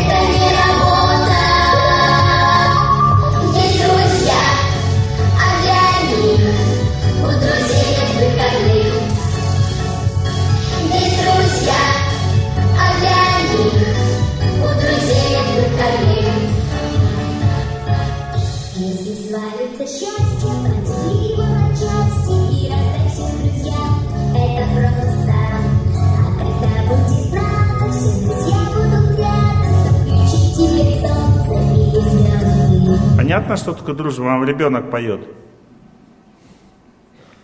Дружба это энергия Бога. Но для нее надо что-то жертвовать. Если у тебя ты ничего не, хочешь, не хочешь никому сделать, значит ты будешь обречен на поражение в своей жизни. На поражение. Ну, то есть поражение означает, что ты не будешь верить в этот мир.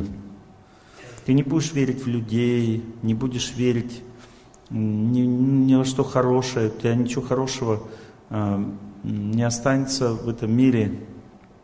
Почему? Потому что у тебя нет друзей. Причина в этом. Ты разочаруешься во всем, тебе все будет как бы плохо. Почему? Потому что ты, у тебя нет внутренней желания, знаний, возможности, чтобы начать людям просто дарить что-то доброе, делать доброе. Это именно сила облегчает судьбу. Вы говорите, как мне наладить отношения с мужем? Да никак вы не наладите, это ваша судьба, и она вас будет гасить. А что тогда с ней делать? Нужна сила, понимаете, которая облегчит эту участь. Эта сила идет через дружбу. Если у тебя есть друг, друг беде не бросит, лишнего не спросит. Ну это определение друга. Кто такой друг? Вот. А что бывает, если человек не, нет друга? А бывает полный расколбас в жизни. Вот, допустим, представьте себе, солнце восходит, люди куда-то спешат. Но ты обесточен чем? У тебя нет друга. У тебя нет силы, которая бы тебя вдохновляла. Но это, естественно, приводит к обесточенности. И ты не будешь чувствовать солнце ты не будешь чувствовать людей добрых. У тебя будет все хорошо в жизни, вот все классно будет в жизни, но счастья не будет. Потому что личные, близкие отношения, мои дорогие друзья, попытайтесь это понять. Близкие отношения, они забирают силы у человека, не дают ему силы. Работа забирает силы, телевизор тоже силы не дает, он просто переключает. Дети забирают силы, муж забирает силы, жена забирает силы. Силы дает только друг. Природа и Бог. Просто это разные типы силы. Вот эта сила, которая дает возможность, ну как бы в этом мире, что все хорошо видеть, это дружба. Когда не хочется никого ругать, понимаете, когда хочется дальше жить. Когда хочется, когда ты чувствуешь, что есть плечо какое-то, на которое ты можешь опереться. Это дружба. Люди думают, это муж должен таким быть. Нет, это дружба так делает, мои дорогие друзья. Дружба. Муж тоже может стать таким, на кого ты оперешься, но это означает, что ты уже победил свою судьбу, и судьба тебе дарит счастье. Все. Счастье есть в этом мире с близким человеком. Только тогда, когда ты победил судьбу. Вот победил, будь счастлив, все. Пока не победил, будешь мучиться. А до этого времени ведь надо жить как-то, понимаете? И для этого нужна дружба. Но если у вас нет дружбы, сейчас вы услышите диагноз. Эта песня – это диагноз. Все хорошо вокруг будет, и ничего хорошего. Такая песня. И бродишь не тужить, так откуда взялась печаль. Дружбы нет дружбы.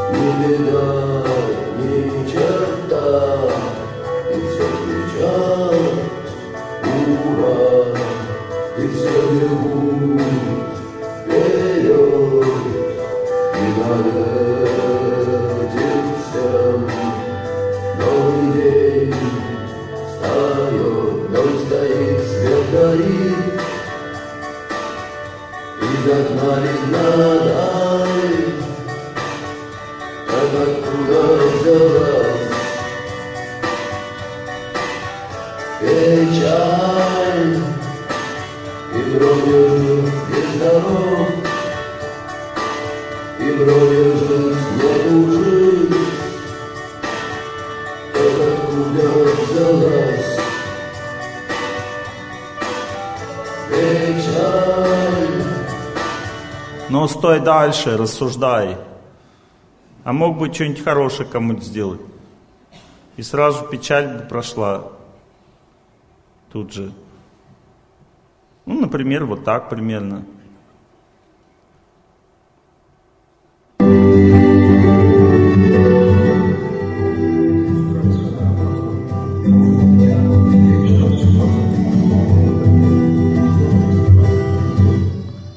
Не слышно звука. Как-то так настроена аппаратура. Помог приятелю устроиться на работу. Отвел жену в театр вечером в субботу, под домом накормил бездомных собак, улыбнулся прохожим на улице просто так. Помог э, как бы что-то там сделать пожилому человеку, э, объяснил человеку, как пройти через Москву-реку, избавил маму от тяжелой ноши. Все потому, что человек хороший.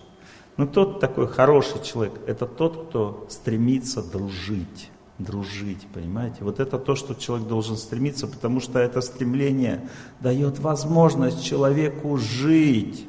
Дружить. Понимаете? Другая жизнь. Дружить. Или служить. Жить слушая. Служить означает, служение означает слушаться. То есть изменяется жизнь, понимаете, другая жизнь наступает. Вот у тебя одна жизнь, и вроде жить жив и здоров, и жив. Почему? Откуда взялась печаль? Мои дорогие друзья, депрессия – это не феномен особого состояния психики, в котором там гены не так действуют. Депрессия означает только одно – нет друзей. Если человек учится делать добрые дела, Бог обязательно наградит его со временем. Сначала ты делаешь добрые... Просто что такое добрые дела? Да вон, корми птичек. Скворечник поставь, корми птичек. Газоны раскопай как бы возле своего дома, цветочки посади, чтобы все улыбались, ходили. Посади цветочки у себя в этом подъезде, там поставь кружечку, воду наливай всегда, проходи мимо с водичкой наливай, чтобы люди поливали цветы, когда они видят, что они сухие. Так между людьми постепенно формируются отношения, которые разрушают страдания. В вашем подъезде создастся такая атмосфера, вы в подъезд заходите, ой, как хорошо. Понимаете, соседи все тоже вас любят, как хорошо. Это вроде бы не дружба, но это уже приближение к ней. Но приходит время, Бог вам обязательно даст человека, который вам принесет счастье вот этих отношений. Поднимите руку, кто это очень хорошо осознал в своей жизни. Всем остальным надо к этому стремиться. А вот кто поднял руку, вы согласны с тем, что это облегчает сильно жизнь? Согласны. Все, супер.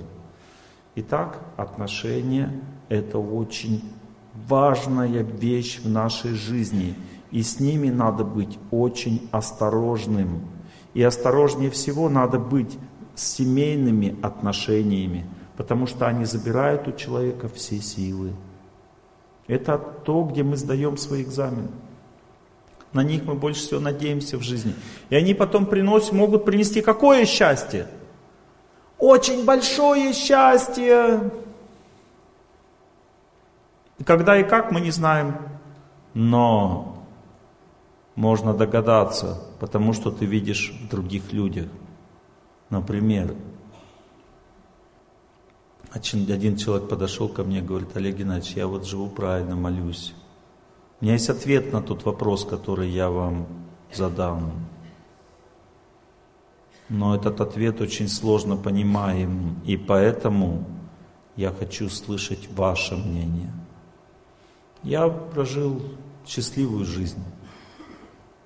У меня есть жена, двое детей.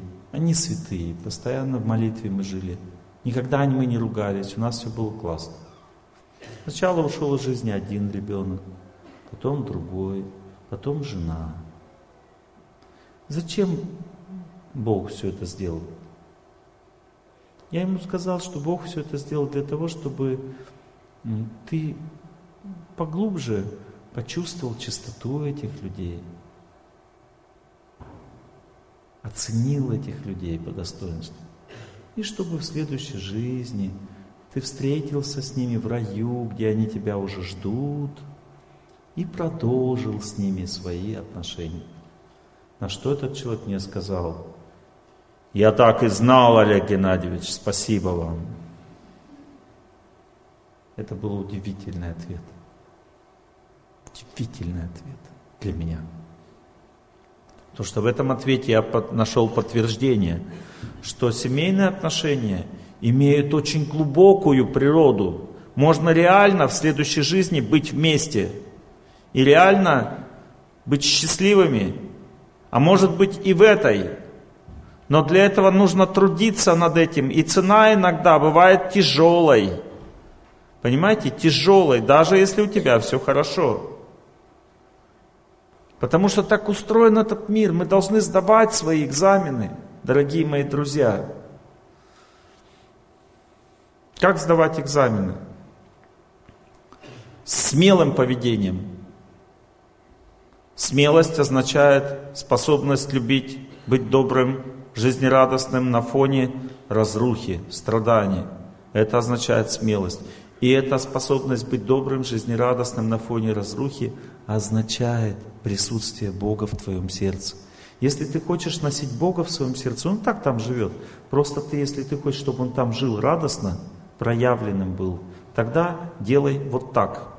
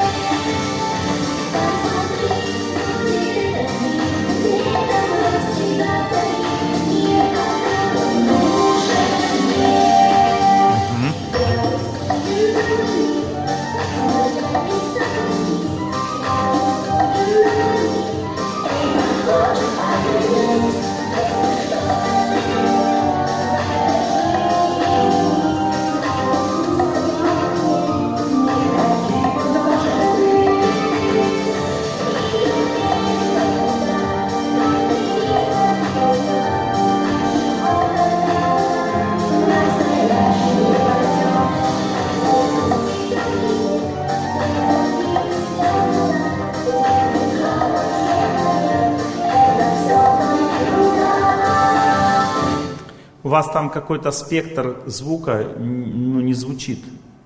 И поэтому ну, э, в этой песне звук очень громкий и яркий у ребенка, но он у вас еле слышен. Это значит, что какой-то спектр звука, он отсутствует. То ли тонкий, я, ну как бы... Один канал не работает просто, да. Ну вот в этом причина. Да. Ну что делать, вот так вот. Ну, сейчас вот э, звукорежиссер будет думать, как-то решать вопрос. Итак, вот это наша тяжелая судьба сегодня, мы ее преодолеваем радостно. Да? Радостно, веря, что все будет хорошо.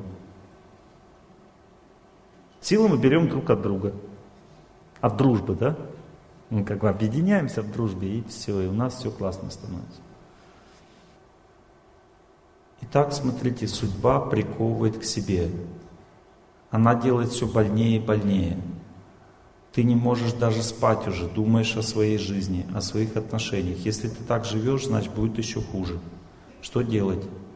Нужно делать две вещи. Первое – идти на улицу. Наступила грусть, что ж, пойду пройдусь. Мне делить не с кем. Вот. Надо любить природу в это время, всем желать счастья, и двигаться, идти, идти, идти, идти, идти. Это даст силы жить. Силы жить берутся от природы. Потом дальше, если ты куда-то идешь, иди лучше к своему другу. Потому что он представителем Бога является в твоей жизни. Каким представителем Бога? Тем, кто гасит страдания. Ну, если хочешь погасить страдания, иди к другу. А если нет друга, тогда иди и делай добрые дела. Иди к всем улыбайся, желай счастья. Есть клуб благости у нас, там учат дружить. Всех замороженных делают размороженными. Ну, то есть в клубе благость, то есть там они размораживаются, понимаете, там конфетки лепят для того, чтобы на лекции раздавать, цветочки там идут, куда-то кормят кого-то, желают всем счастья, там радуются жизни. Сначала вроде бы неестественно как-то, а потом естественно вполне. Ну, то есть постепенно приходит вот это чувство, как надо жить правильно, понимаете? Не только клуб благости, есть куча храмов, монастырей, где есть сообщество религиозных людей. Если там правильно все работает, они также настроены. Может быть, они об этом не говорят, но они так живут. Понимаете? То есть есть много таких мест, которые наполнены Богом. Не обязательно там знают об этом, что это наполненность Богом есть. Но даже коллективы есть такие, где радостно там поздравляют с днем рождения друг друга там и так далее. Но понимаете, работа, так как там есть корысть, там деньги зарабатывают, поэтому там есть и карма, означает тяжесть жизни. Поэтому на работе тоже тяжело. Дружба, конечно, бывает и дома. Муж с женой бывает дружат друг с другом. Но это уже другая ситуация. Этим людям не нужны мои лекции. Потому что если они друг с другом дружат, не рассуждают про детей, про заботы, про дела, а дружат, означает радуются друг другу, заботятся друг о друге, радуются друг другу, терпят друг друга, не обращают внимания на прибабахи. Это значит, что этим людям уже не нужны мои лекции. Это значит, что они уже и так счастливы в семейной жизни. То есть дружба бывает между мужем и женой. Но эта дружба, она круче, чем дружба между подружками. Потому что это называется сердечная дружба. Эта дружба очень крутая. И она всегда основывается на том, что люди идут к Богу. Поэтому эта дружба между мужем и женой сравнивается как, ну, с тем, как дружат лебеди между собой. Это лебединая верность называется. Почему лебедь? Сейчас объясню. Потому что лебедь это чистая птица. Ну, то есть имеется в виду, мы, это образ, понимаете? Потому что, ну, этот образ не я придумал. Есть такое слово парамахамса. Хамса – это лебедь на санскрите, а парам хамса, парамахамса – это высшее проявление святости в человеке, так описывается. Понимаете, то есть парам означает высшие качества лебеди. Какие качества у лебеди выше? Он чистый. Понимаете, семейные отношения, лебединая верность, да, мы говорим об этом.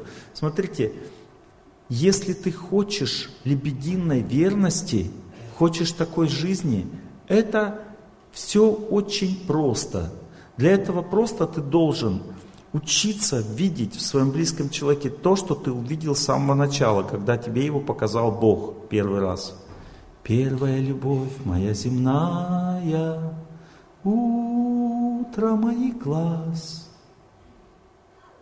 Я тебя совсем еще не знаю, вижу в первый раз.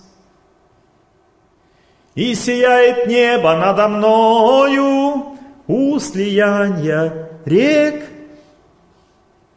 и уже повеяло весною, тает первый снег. И как будто мостик переброшен, и как будто вдруг связан день и завтрашний, и прошлый, встречей наших рук, и уже сливаются в дорогу наши две тропы. Будет дней хороших очень много у моей судьбы. Это то, что человек видит. Момент, когда он видит человека перед собой. Он видит что, ложь? Нет, он видит правду. Но между тем, что он видит, и тем, где он стоит, есть жизнь. Понятно? Жизнь означает жесть. Ну, то есть он видит конечный результат своей жизни, если он будет жить правильно. Вот в чем еще вопрос. Ну, то есть, другими словами, это есть вот это вот, э, уже сливаются в дорогу наши две, будет дней, хороших очень много, если ты будешь жить для Бога. Итак, чистые лебеди, белые, абсолютно белые, означает чистота. Если ты видишь абсолютно чисто близкого человека, у тебя есть на это силы, то есть чисто означает хорошие качества видишь в нем. Больше ничего не хочешь видеть вообще, только хорошее. И ты стремишься к этому, Олег Геннадьевич, ну нет в нем ничего хорошего. Да не может быть, мы все души, понимаете? Есть хорошее, ты не видишь просто. Почему не видишь, судьба не дает? Она тебя замучила, говорит, смотри вот на это, у него вот это самое главное для тебя. Он деньги не приносит с работы. И только это и думай об этом, все, больше ни о чем не думай. Так судьба действует. А ты смотри на хорошее. Олег Геннадьевич, даже деньги, если не приносит? Да. И даже если курит? Да. И даже если грубить, да. Все равно смотри на хорошее в нем. Это называется лебединая верность. Верность это не знает, что два таракана вместе ползут. Верность означает чистые лебеди плывут рядом. Понимаете, если вы как тараканы вместе всю жизнь прожили вдвоем, это не верность, что там, какая-то верность. Верность означает не видеть плохого, понимаете? Вот вы плывете вместе, чистые лебеди, означает, есть плохое, но вы это не видите. Старайтесь не видеть. Это означает божественный подход к жизни.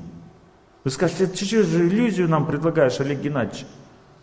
Я ничего не предлагаю, я говорю о том, как побеждать судьбу. Например, если человек пьет, а ты способна сохранять себя и видеть в нем хорошее, ты встречаешь его, пьяненького, и говоришь, заходи, мой пьянчуженька, рада тебя видеть. Ты видишь в нем положительное в это время но не скрываешь, что он пьяный.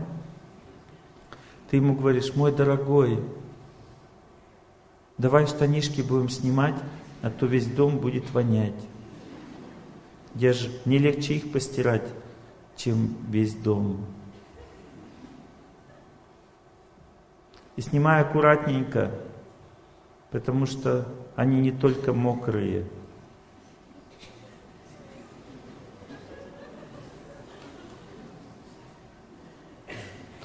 родной ты мой. И на следующий день он будет раскаиваться, потому что вы ему подарили любовь, несмотря на то, что он подарил вам жуткие страдания. Если вы способны так, то тогда вы увидите в его глазах то, о чем я говорю. Он будет сожалеть о своем поступке. Это значит, что у вас есть сила так поступить. Потому что всегда, когда ты имеешь судьбой, а именно это твоя судьба, потому что ты сама такой пришла тепленькой в прошлой жизни в виде в мужском теле к своей жене. И получила то же самое, понимаете, в этой жизни. Не думайте, что мы получаем что-то чужое, все только свое. Итак, ты приняла судьбу, судьба это жесть, ты приняла ее. Сказал, мой дорогой, моя дорогая судьба, заходи. Было трудно внутри, но ты молилась, ты имеешь друзей, ты ходила на природу. То есть все это возможно благодаря тому, что ты наполнялась. Правильный образ жизни это наполняться, несмотря на то, что тебя тратит. Идти и наполняться заново. Он скажет, Олег Геннадьевич, вам легко говорить с такой женой? Мои хорошие, я с женой-то не вижусь. Я вижусь с вами. Я живу в самолете. Итак, я даже в самолете эти, мне связали такие, как бы эти, ну, для меня слушайте лекции, что только не делают. Связали мне такие вот э, эти, ну, вязаные такие шерстяные такие, ну, чтобы ногам было в самолете комфортно. И стелечки там еще снизу. Я их одеваю такие. И женщина рядом говорит, а что это вы как бы час летите и а, одеваете эти, ну как бы. Я говорю, а вы, когда домой приходите, вы переобуваетесь или нет? Я говорю, пришел домой. Она смеяться начала.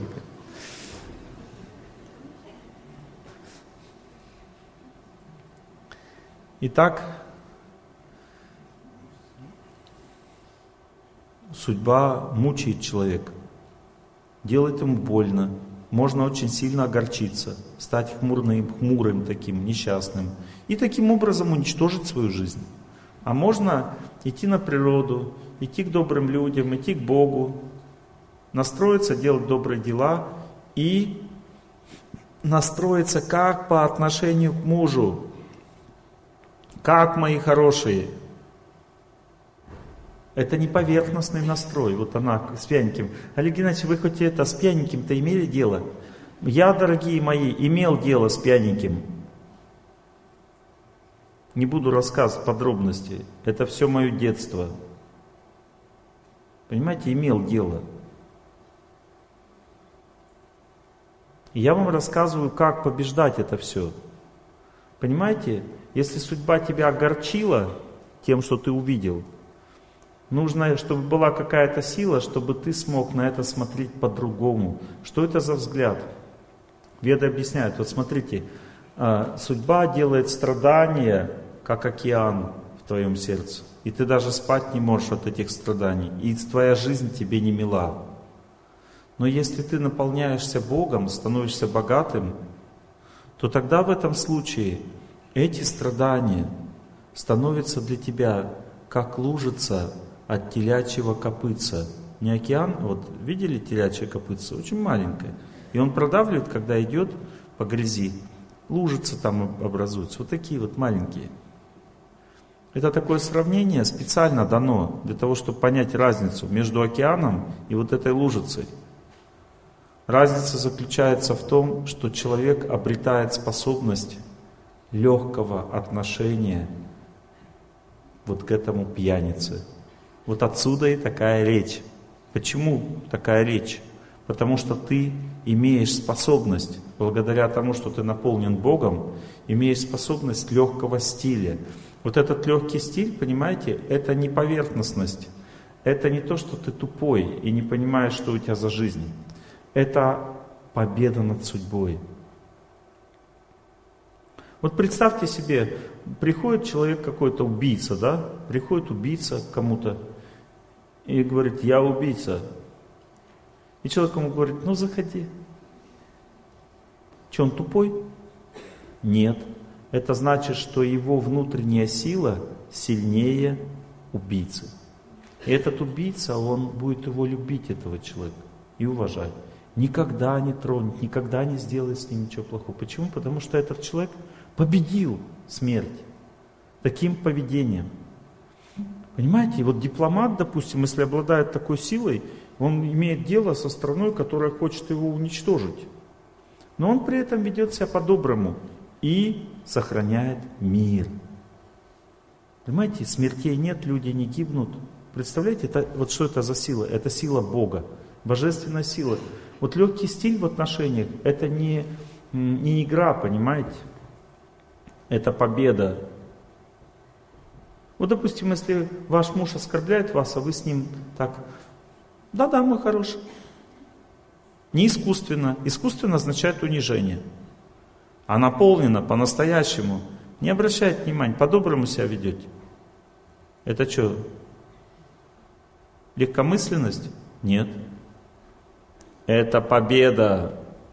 Это значит, что он будет меняться, потому что он объявил войну вам. Ваша судьба через его сердце объявила, объявила вам войну. И как победить эту войну? а вы чувствуете себя хорошо, несмотря на то, что он делает вам плохо. Это значит, что вы сильнее судьбы. Запомнили это? Вот это хорошо идет от друзей, от природы, от храма. Легкий стиль отношений не означает тупой, не означает слабый, не означает поверхностный, означает победа. Запомните, как выглядят отношения между мужем и женой, когда они связаны с победой или со счастьем в семейной жизни. Это не отношения, в которых человек сильно удивляется. Вот, например, жена такая, о, там, ну, эмоции женские выразила, и муж такой, да ты что вообще? Вот. Это не такие отношения. Это отношения, в которых он вообще даже не среагировал, не обратил внимания. Хотя мужчине больно от женских эмоций. Всегда было и всегда будет. То есть у него есть сила, понимаете, не обращать внимания. И он имеет знание, что так надо себя вести. И что надо жене говорит, ну что ты ноешь? Понимаете? А очень по-доброму. Как будто она не ноет вообще. И она подходит, говорит, я, я себя плохо веду, да? И он говорит, нет, вообще нормально. Хотя она ведет себя плохо, и он это знает. Но если бы она не знала, что он так ответит, она бы и не подошла никогда. Попытайтесь это понять. Легкий стиль отношений – это вовсе не легкий. Это просто способ сохранить любовь. Потому что любовь может жить только в легкой энергии, в которой правда стоит ниже отношений. Вот если ваша правда женская, это чувствительность ваша, обидчивость, что ты меня не понимаешь, ты не уважаешь, не ценишь, не любишь, не заботишься, стоит выше любви или выше отношений, тогда отношений не будет, и любви тоже не будет. Вы будете постоянно мужу доказывать о том, что он не прав по отношению к вам, что он вас обидел, оскорбил, он вас не ценит, не любит, не уважает, бардачит, ведет себя э, нечистоплотно, все плохо, ничего хорошего нет. Это не любовь. Любовь означает, что вы все это видите, все это знаете. Но говорите об этом в очень легком стиле, шутку.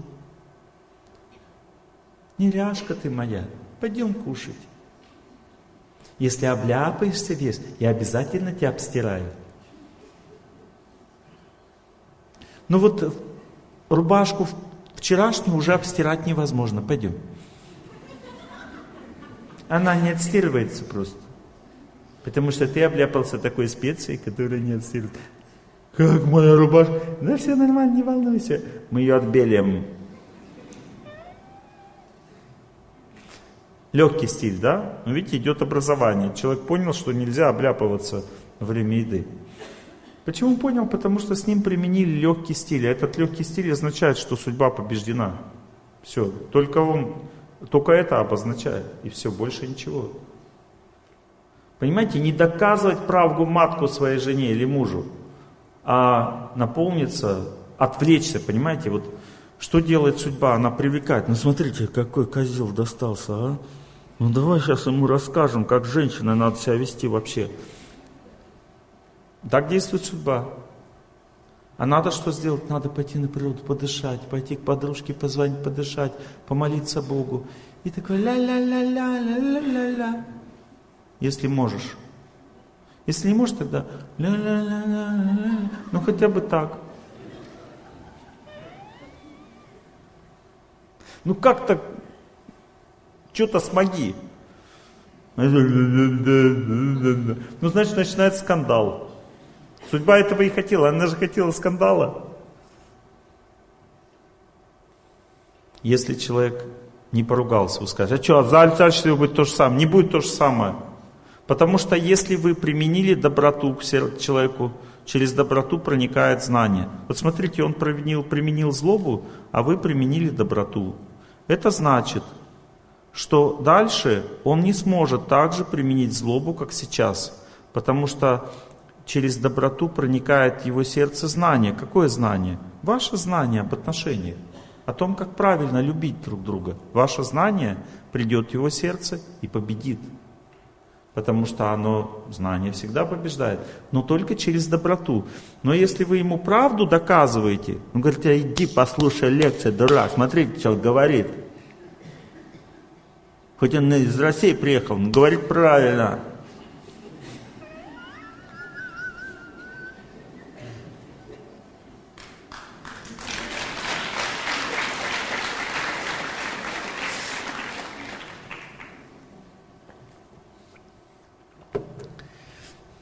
Не поможет вам это, понимаете? Потому что не заставите вы человека не слушать ничего, не меняться. А вот если вы не будете ему ничего доказывать и просто по-доброму себя вести, эта доброта, вот это знание, которое у вас в сердце есть, ему туда впрыснет незаметно. Понимаете, и он уже в следующий раз так нагло себя вести уже не сможет. Не сможет, потому что вы сильнее этого. Вот и все. Потому что это, в конце концов, через него ваша судьба действует. А если вы приняли свою судьбу, мало того, что вы ее приняли, вы еще и по-доброму с ней себя ведете, тогда судьба тоже с вами будет вести себя по-доброму. Запомните, что бы человек ни делал для Бога, Бог всегда будет делать для него то же самое. Это написано в Священных Писаниях. Если вы, а эта судьба это и есть энергия Бога. Если вы по-доброму к своей судьбе, вот, вот, то судьба тоже меняется, начинает вести себя по-доброму. Вот и все. Но этот беспредел надо как-то переварить. Вот для этого нужны силы, мои дорогие друзья. Мой вывод по отношению к жизни человеческой такой. Большинство людей страдают на этой земле, потому что им не хватает силы.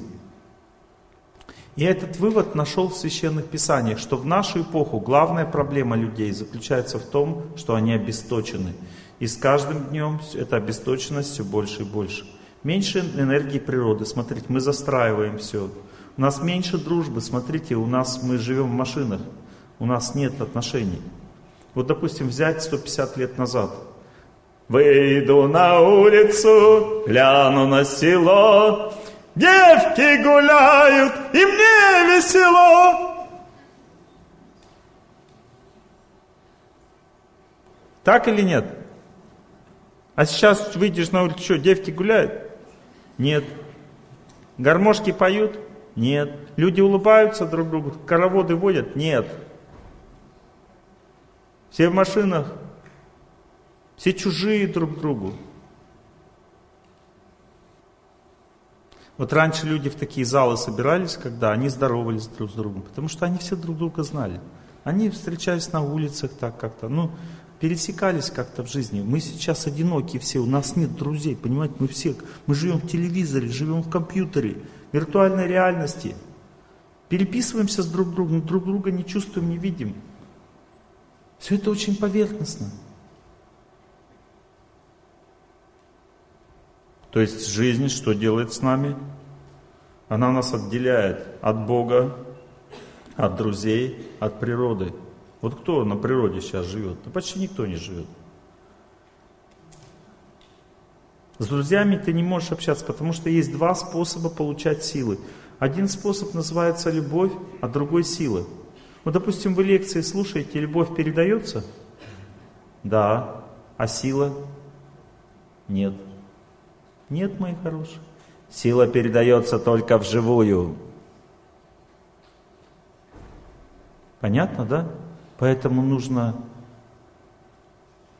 не с фотографией видеться, а с живым человеком. Потому что главная проблема нашей жизни заключается в том, что мы обесточены. Думаете, у нас любви не хватает? Хватает, но мы ее принять не можем, потому что у нас на это нет силы.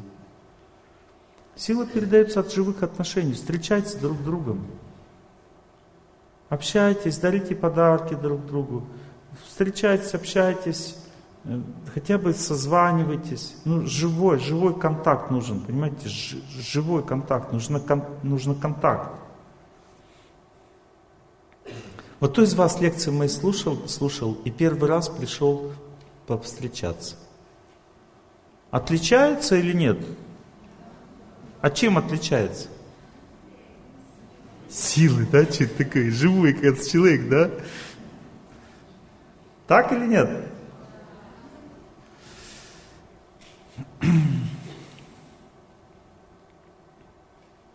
Легкие отношения. Давайте изучать. Мы говорим с вами об отношениях. Отношения это сила, которая меняет жизнь человека. Она может разрушить, а может обогатить. Потому что отношения высвечивают ту часть судьбы, которой ты прикован.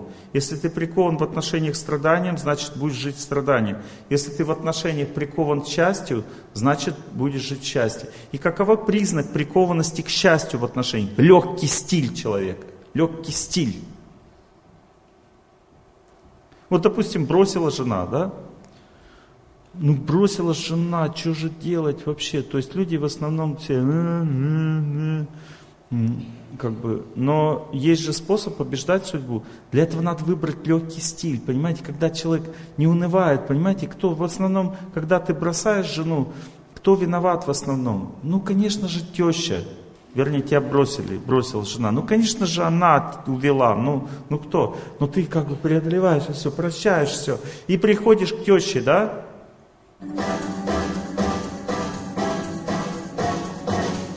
Вообще жесть. От меня жена ушла, вот тогда. От меня жена ушла навсегда. Сколько в жизни я потел от потери. Сколько в жизни я потел. А теперь, слушай, теща, друг родной, помоги. По закону мы с тобой не враги. А по правде же сказать, мы родня, ты почти вторая мать для меня. Понимаете, то есть вот это и есть победа над судьбой. То есть человек не страдал, ну как бы потел от потерь, как бы и пошел к теще.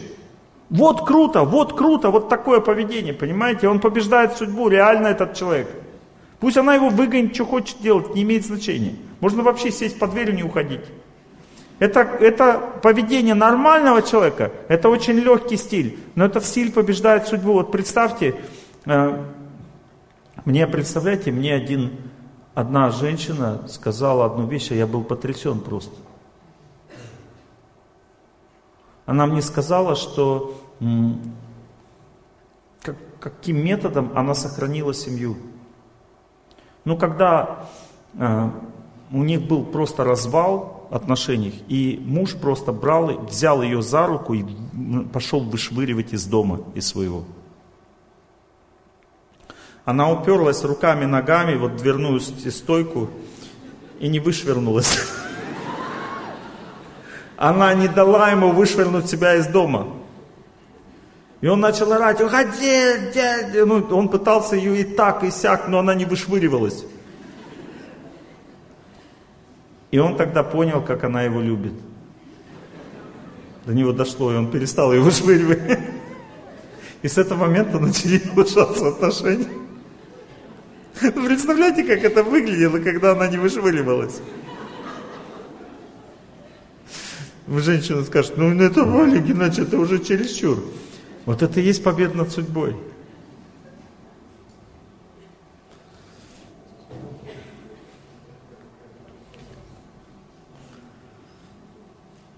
Он просто потерял веру, что он может ее вышвырнуть.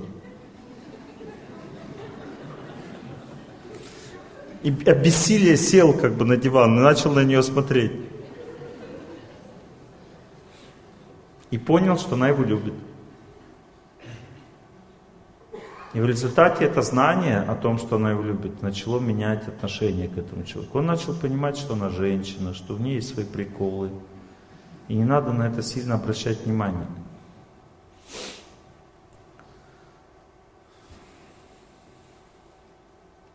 Мы говорим сейчас с вами о легком стиле. Что такое легкий стиль? Это когда ты деликатно обращаешься к своему человеку. Эта деликатность является искренностью? Нет. Искренне ты бы его поубивал. Ну, если по-честному. Вот. А ты просто вот деликатно, мягко, если тебя спрашивают, ты чувствуешь себя обиженным? Надо говорить, нет, вообще не чувствую. Это ведь ложь. Но мы с вами говорим сейчас о любви. Понимаете, любовь, она движется в отношениях, в которых ты ведешь определенную игру. Вот вы можете верить мне это, можете не верить, мои дорогие друзья. Я вам рассказываю очень сокровенные вещи сейчас. Даже отношения, в которых живет любовь, на санскрите называются лила. Знаете, как переводится слово лила? Игра. Ну, то есть, другими словами, любовь живет в игре.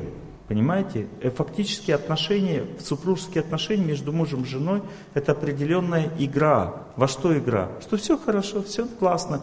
И когда, зачем эта игра нужна? Для того, чтобы жила энергия любви. Понимаете, энергия любви не может жить там, где люди драматизируют каждое происходящее событие.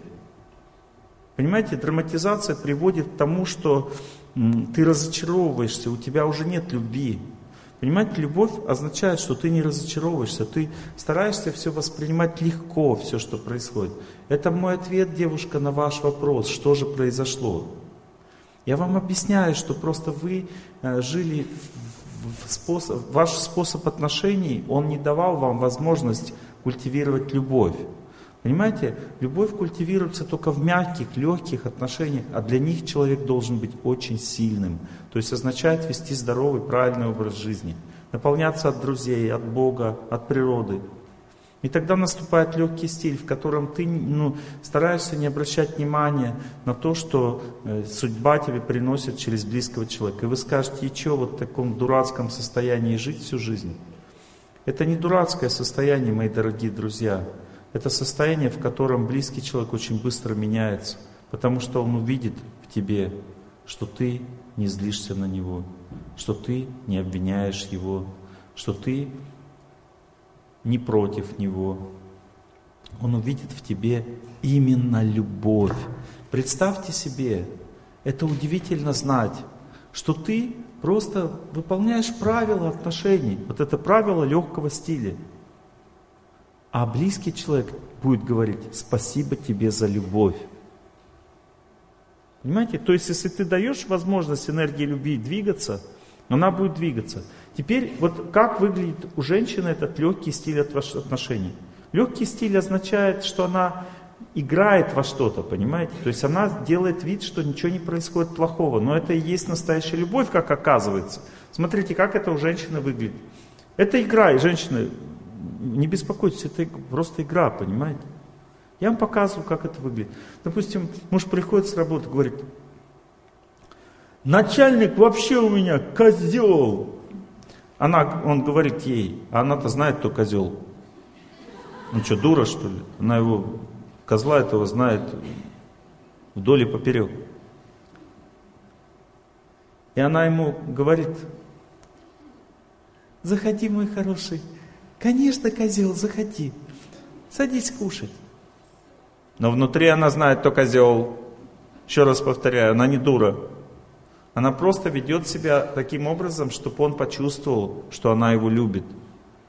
И это факт, потому что он в это время, когда она так сказала, чувствует, что жена его понимает, любит, заботится о нем.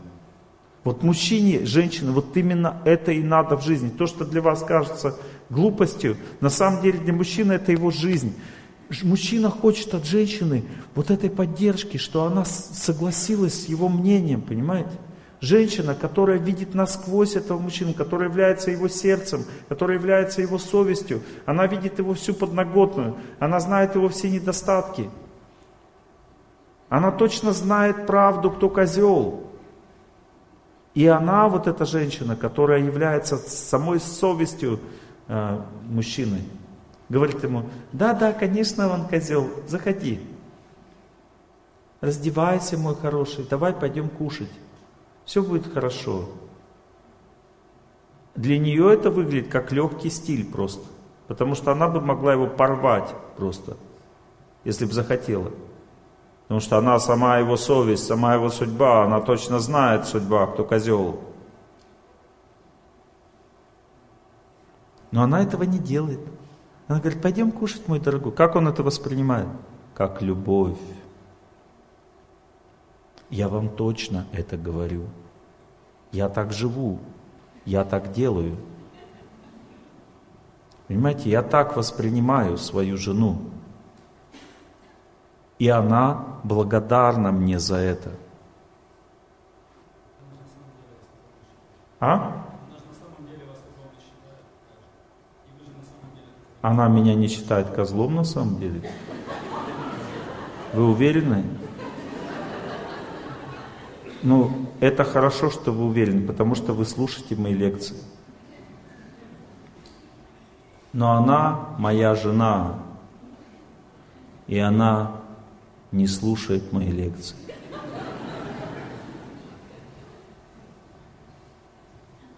Она мне читает лекции.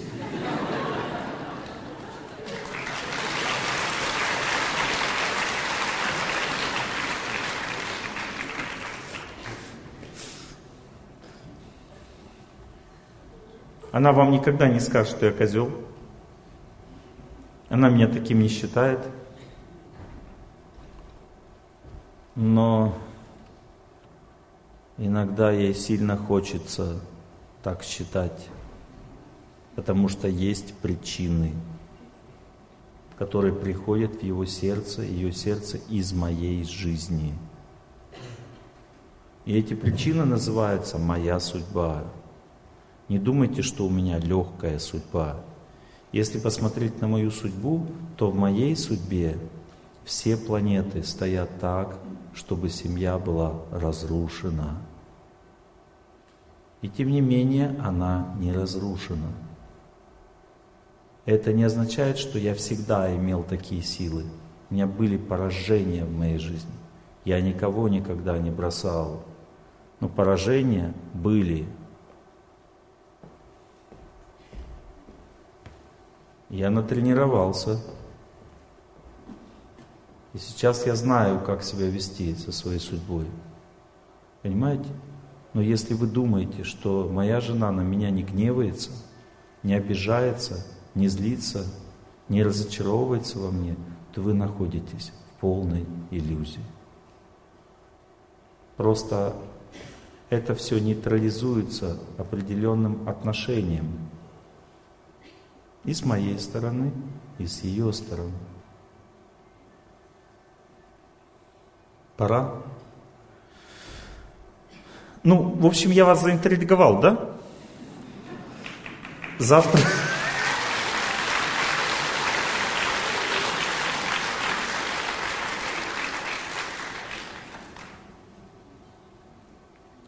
Кстати, хочу сказать, что мне нравится, что происходит в вашей стране.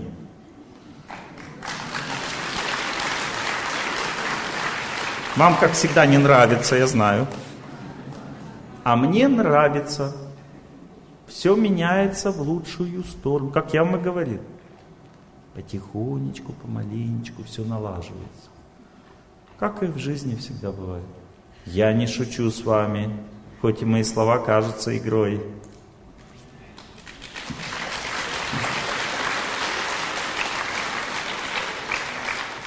Не буду как бы говорить об этих подробно вещах, но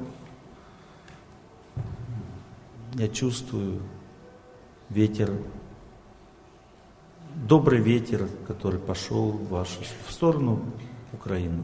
Добрый ветер.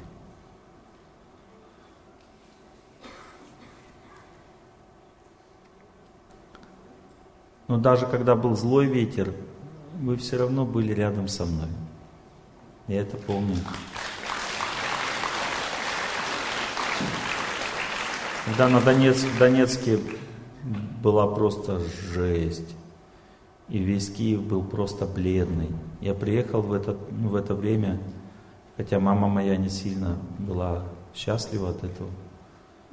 И также не сильно были счастливы меня видеть на таможне, когда увидели мой русский паспорт посмотрели мне в лицо со всем чувством, которое мне должны были передать. Я принял это все, потому что паспорт есть паспорт. Вот. Когда я пришел, вышел в Киев, я увидел бледных, испуганных, несчастных, разбитых людей.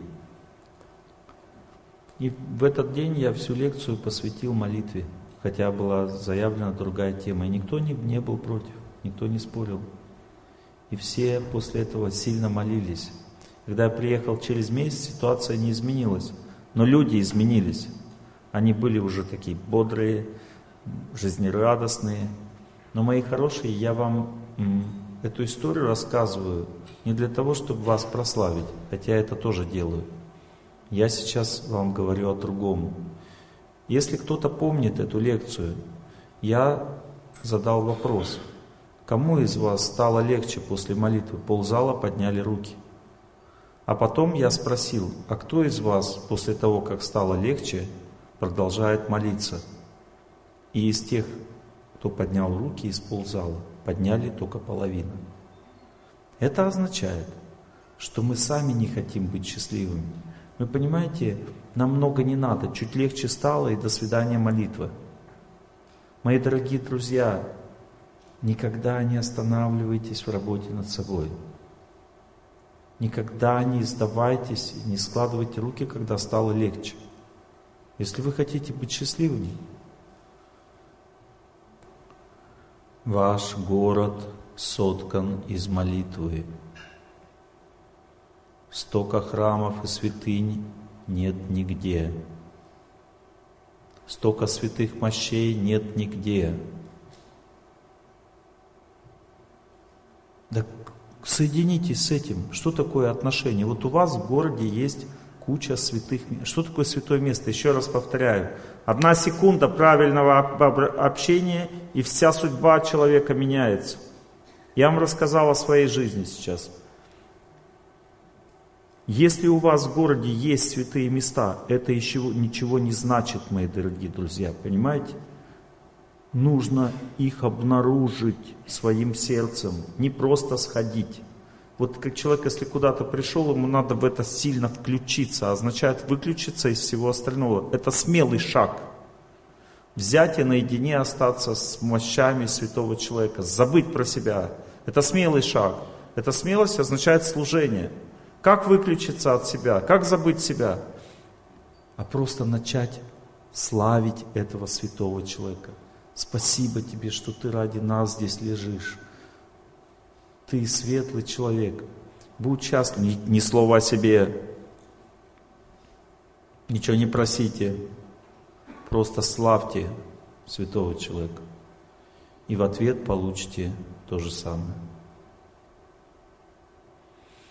Получите благодать Божью. Мы сейчас этим займемся. Называется «Я желаю всем счастья». То есть я отвлекаюсь от себя и повторяю «Я желаю всем счастья». Сильно слушаем тех, кто молится. Память отвлекает от себя. Память должна включиться в общую атмосферу. Сейчас будет звучать, звучать «Отче наш» на арамейском языке. Это язык, на котором Иисус Христос говорил. И настраиваемся на это звучание, повторяем, я желаю всем счастья. Здесь много людей сидит сейчас, 600 с лишним человек. Означает сила всех этих людей объединиться в вашем сердце и поможет вам. Это уникальная возможность. Сейчас 10 минут и еще несколько тысяч человек – при которых я сказал вам о своей любви, смотрит меня в Инстаграм.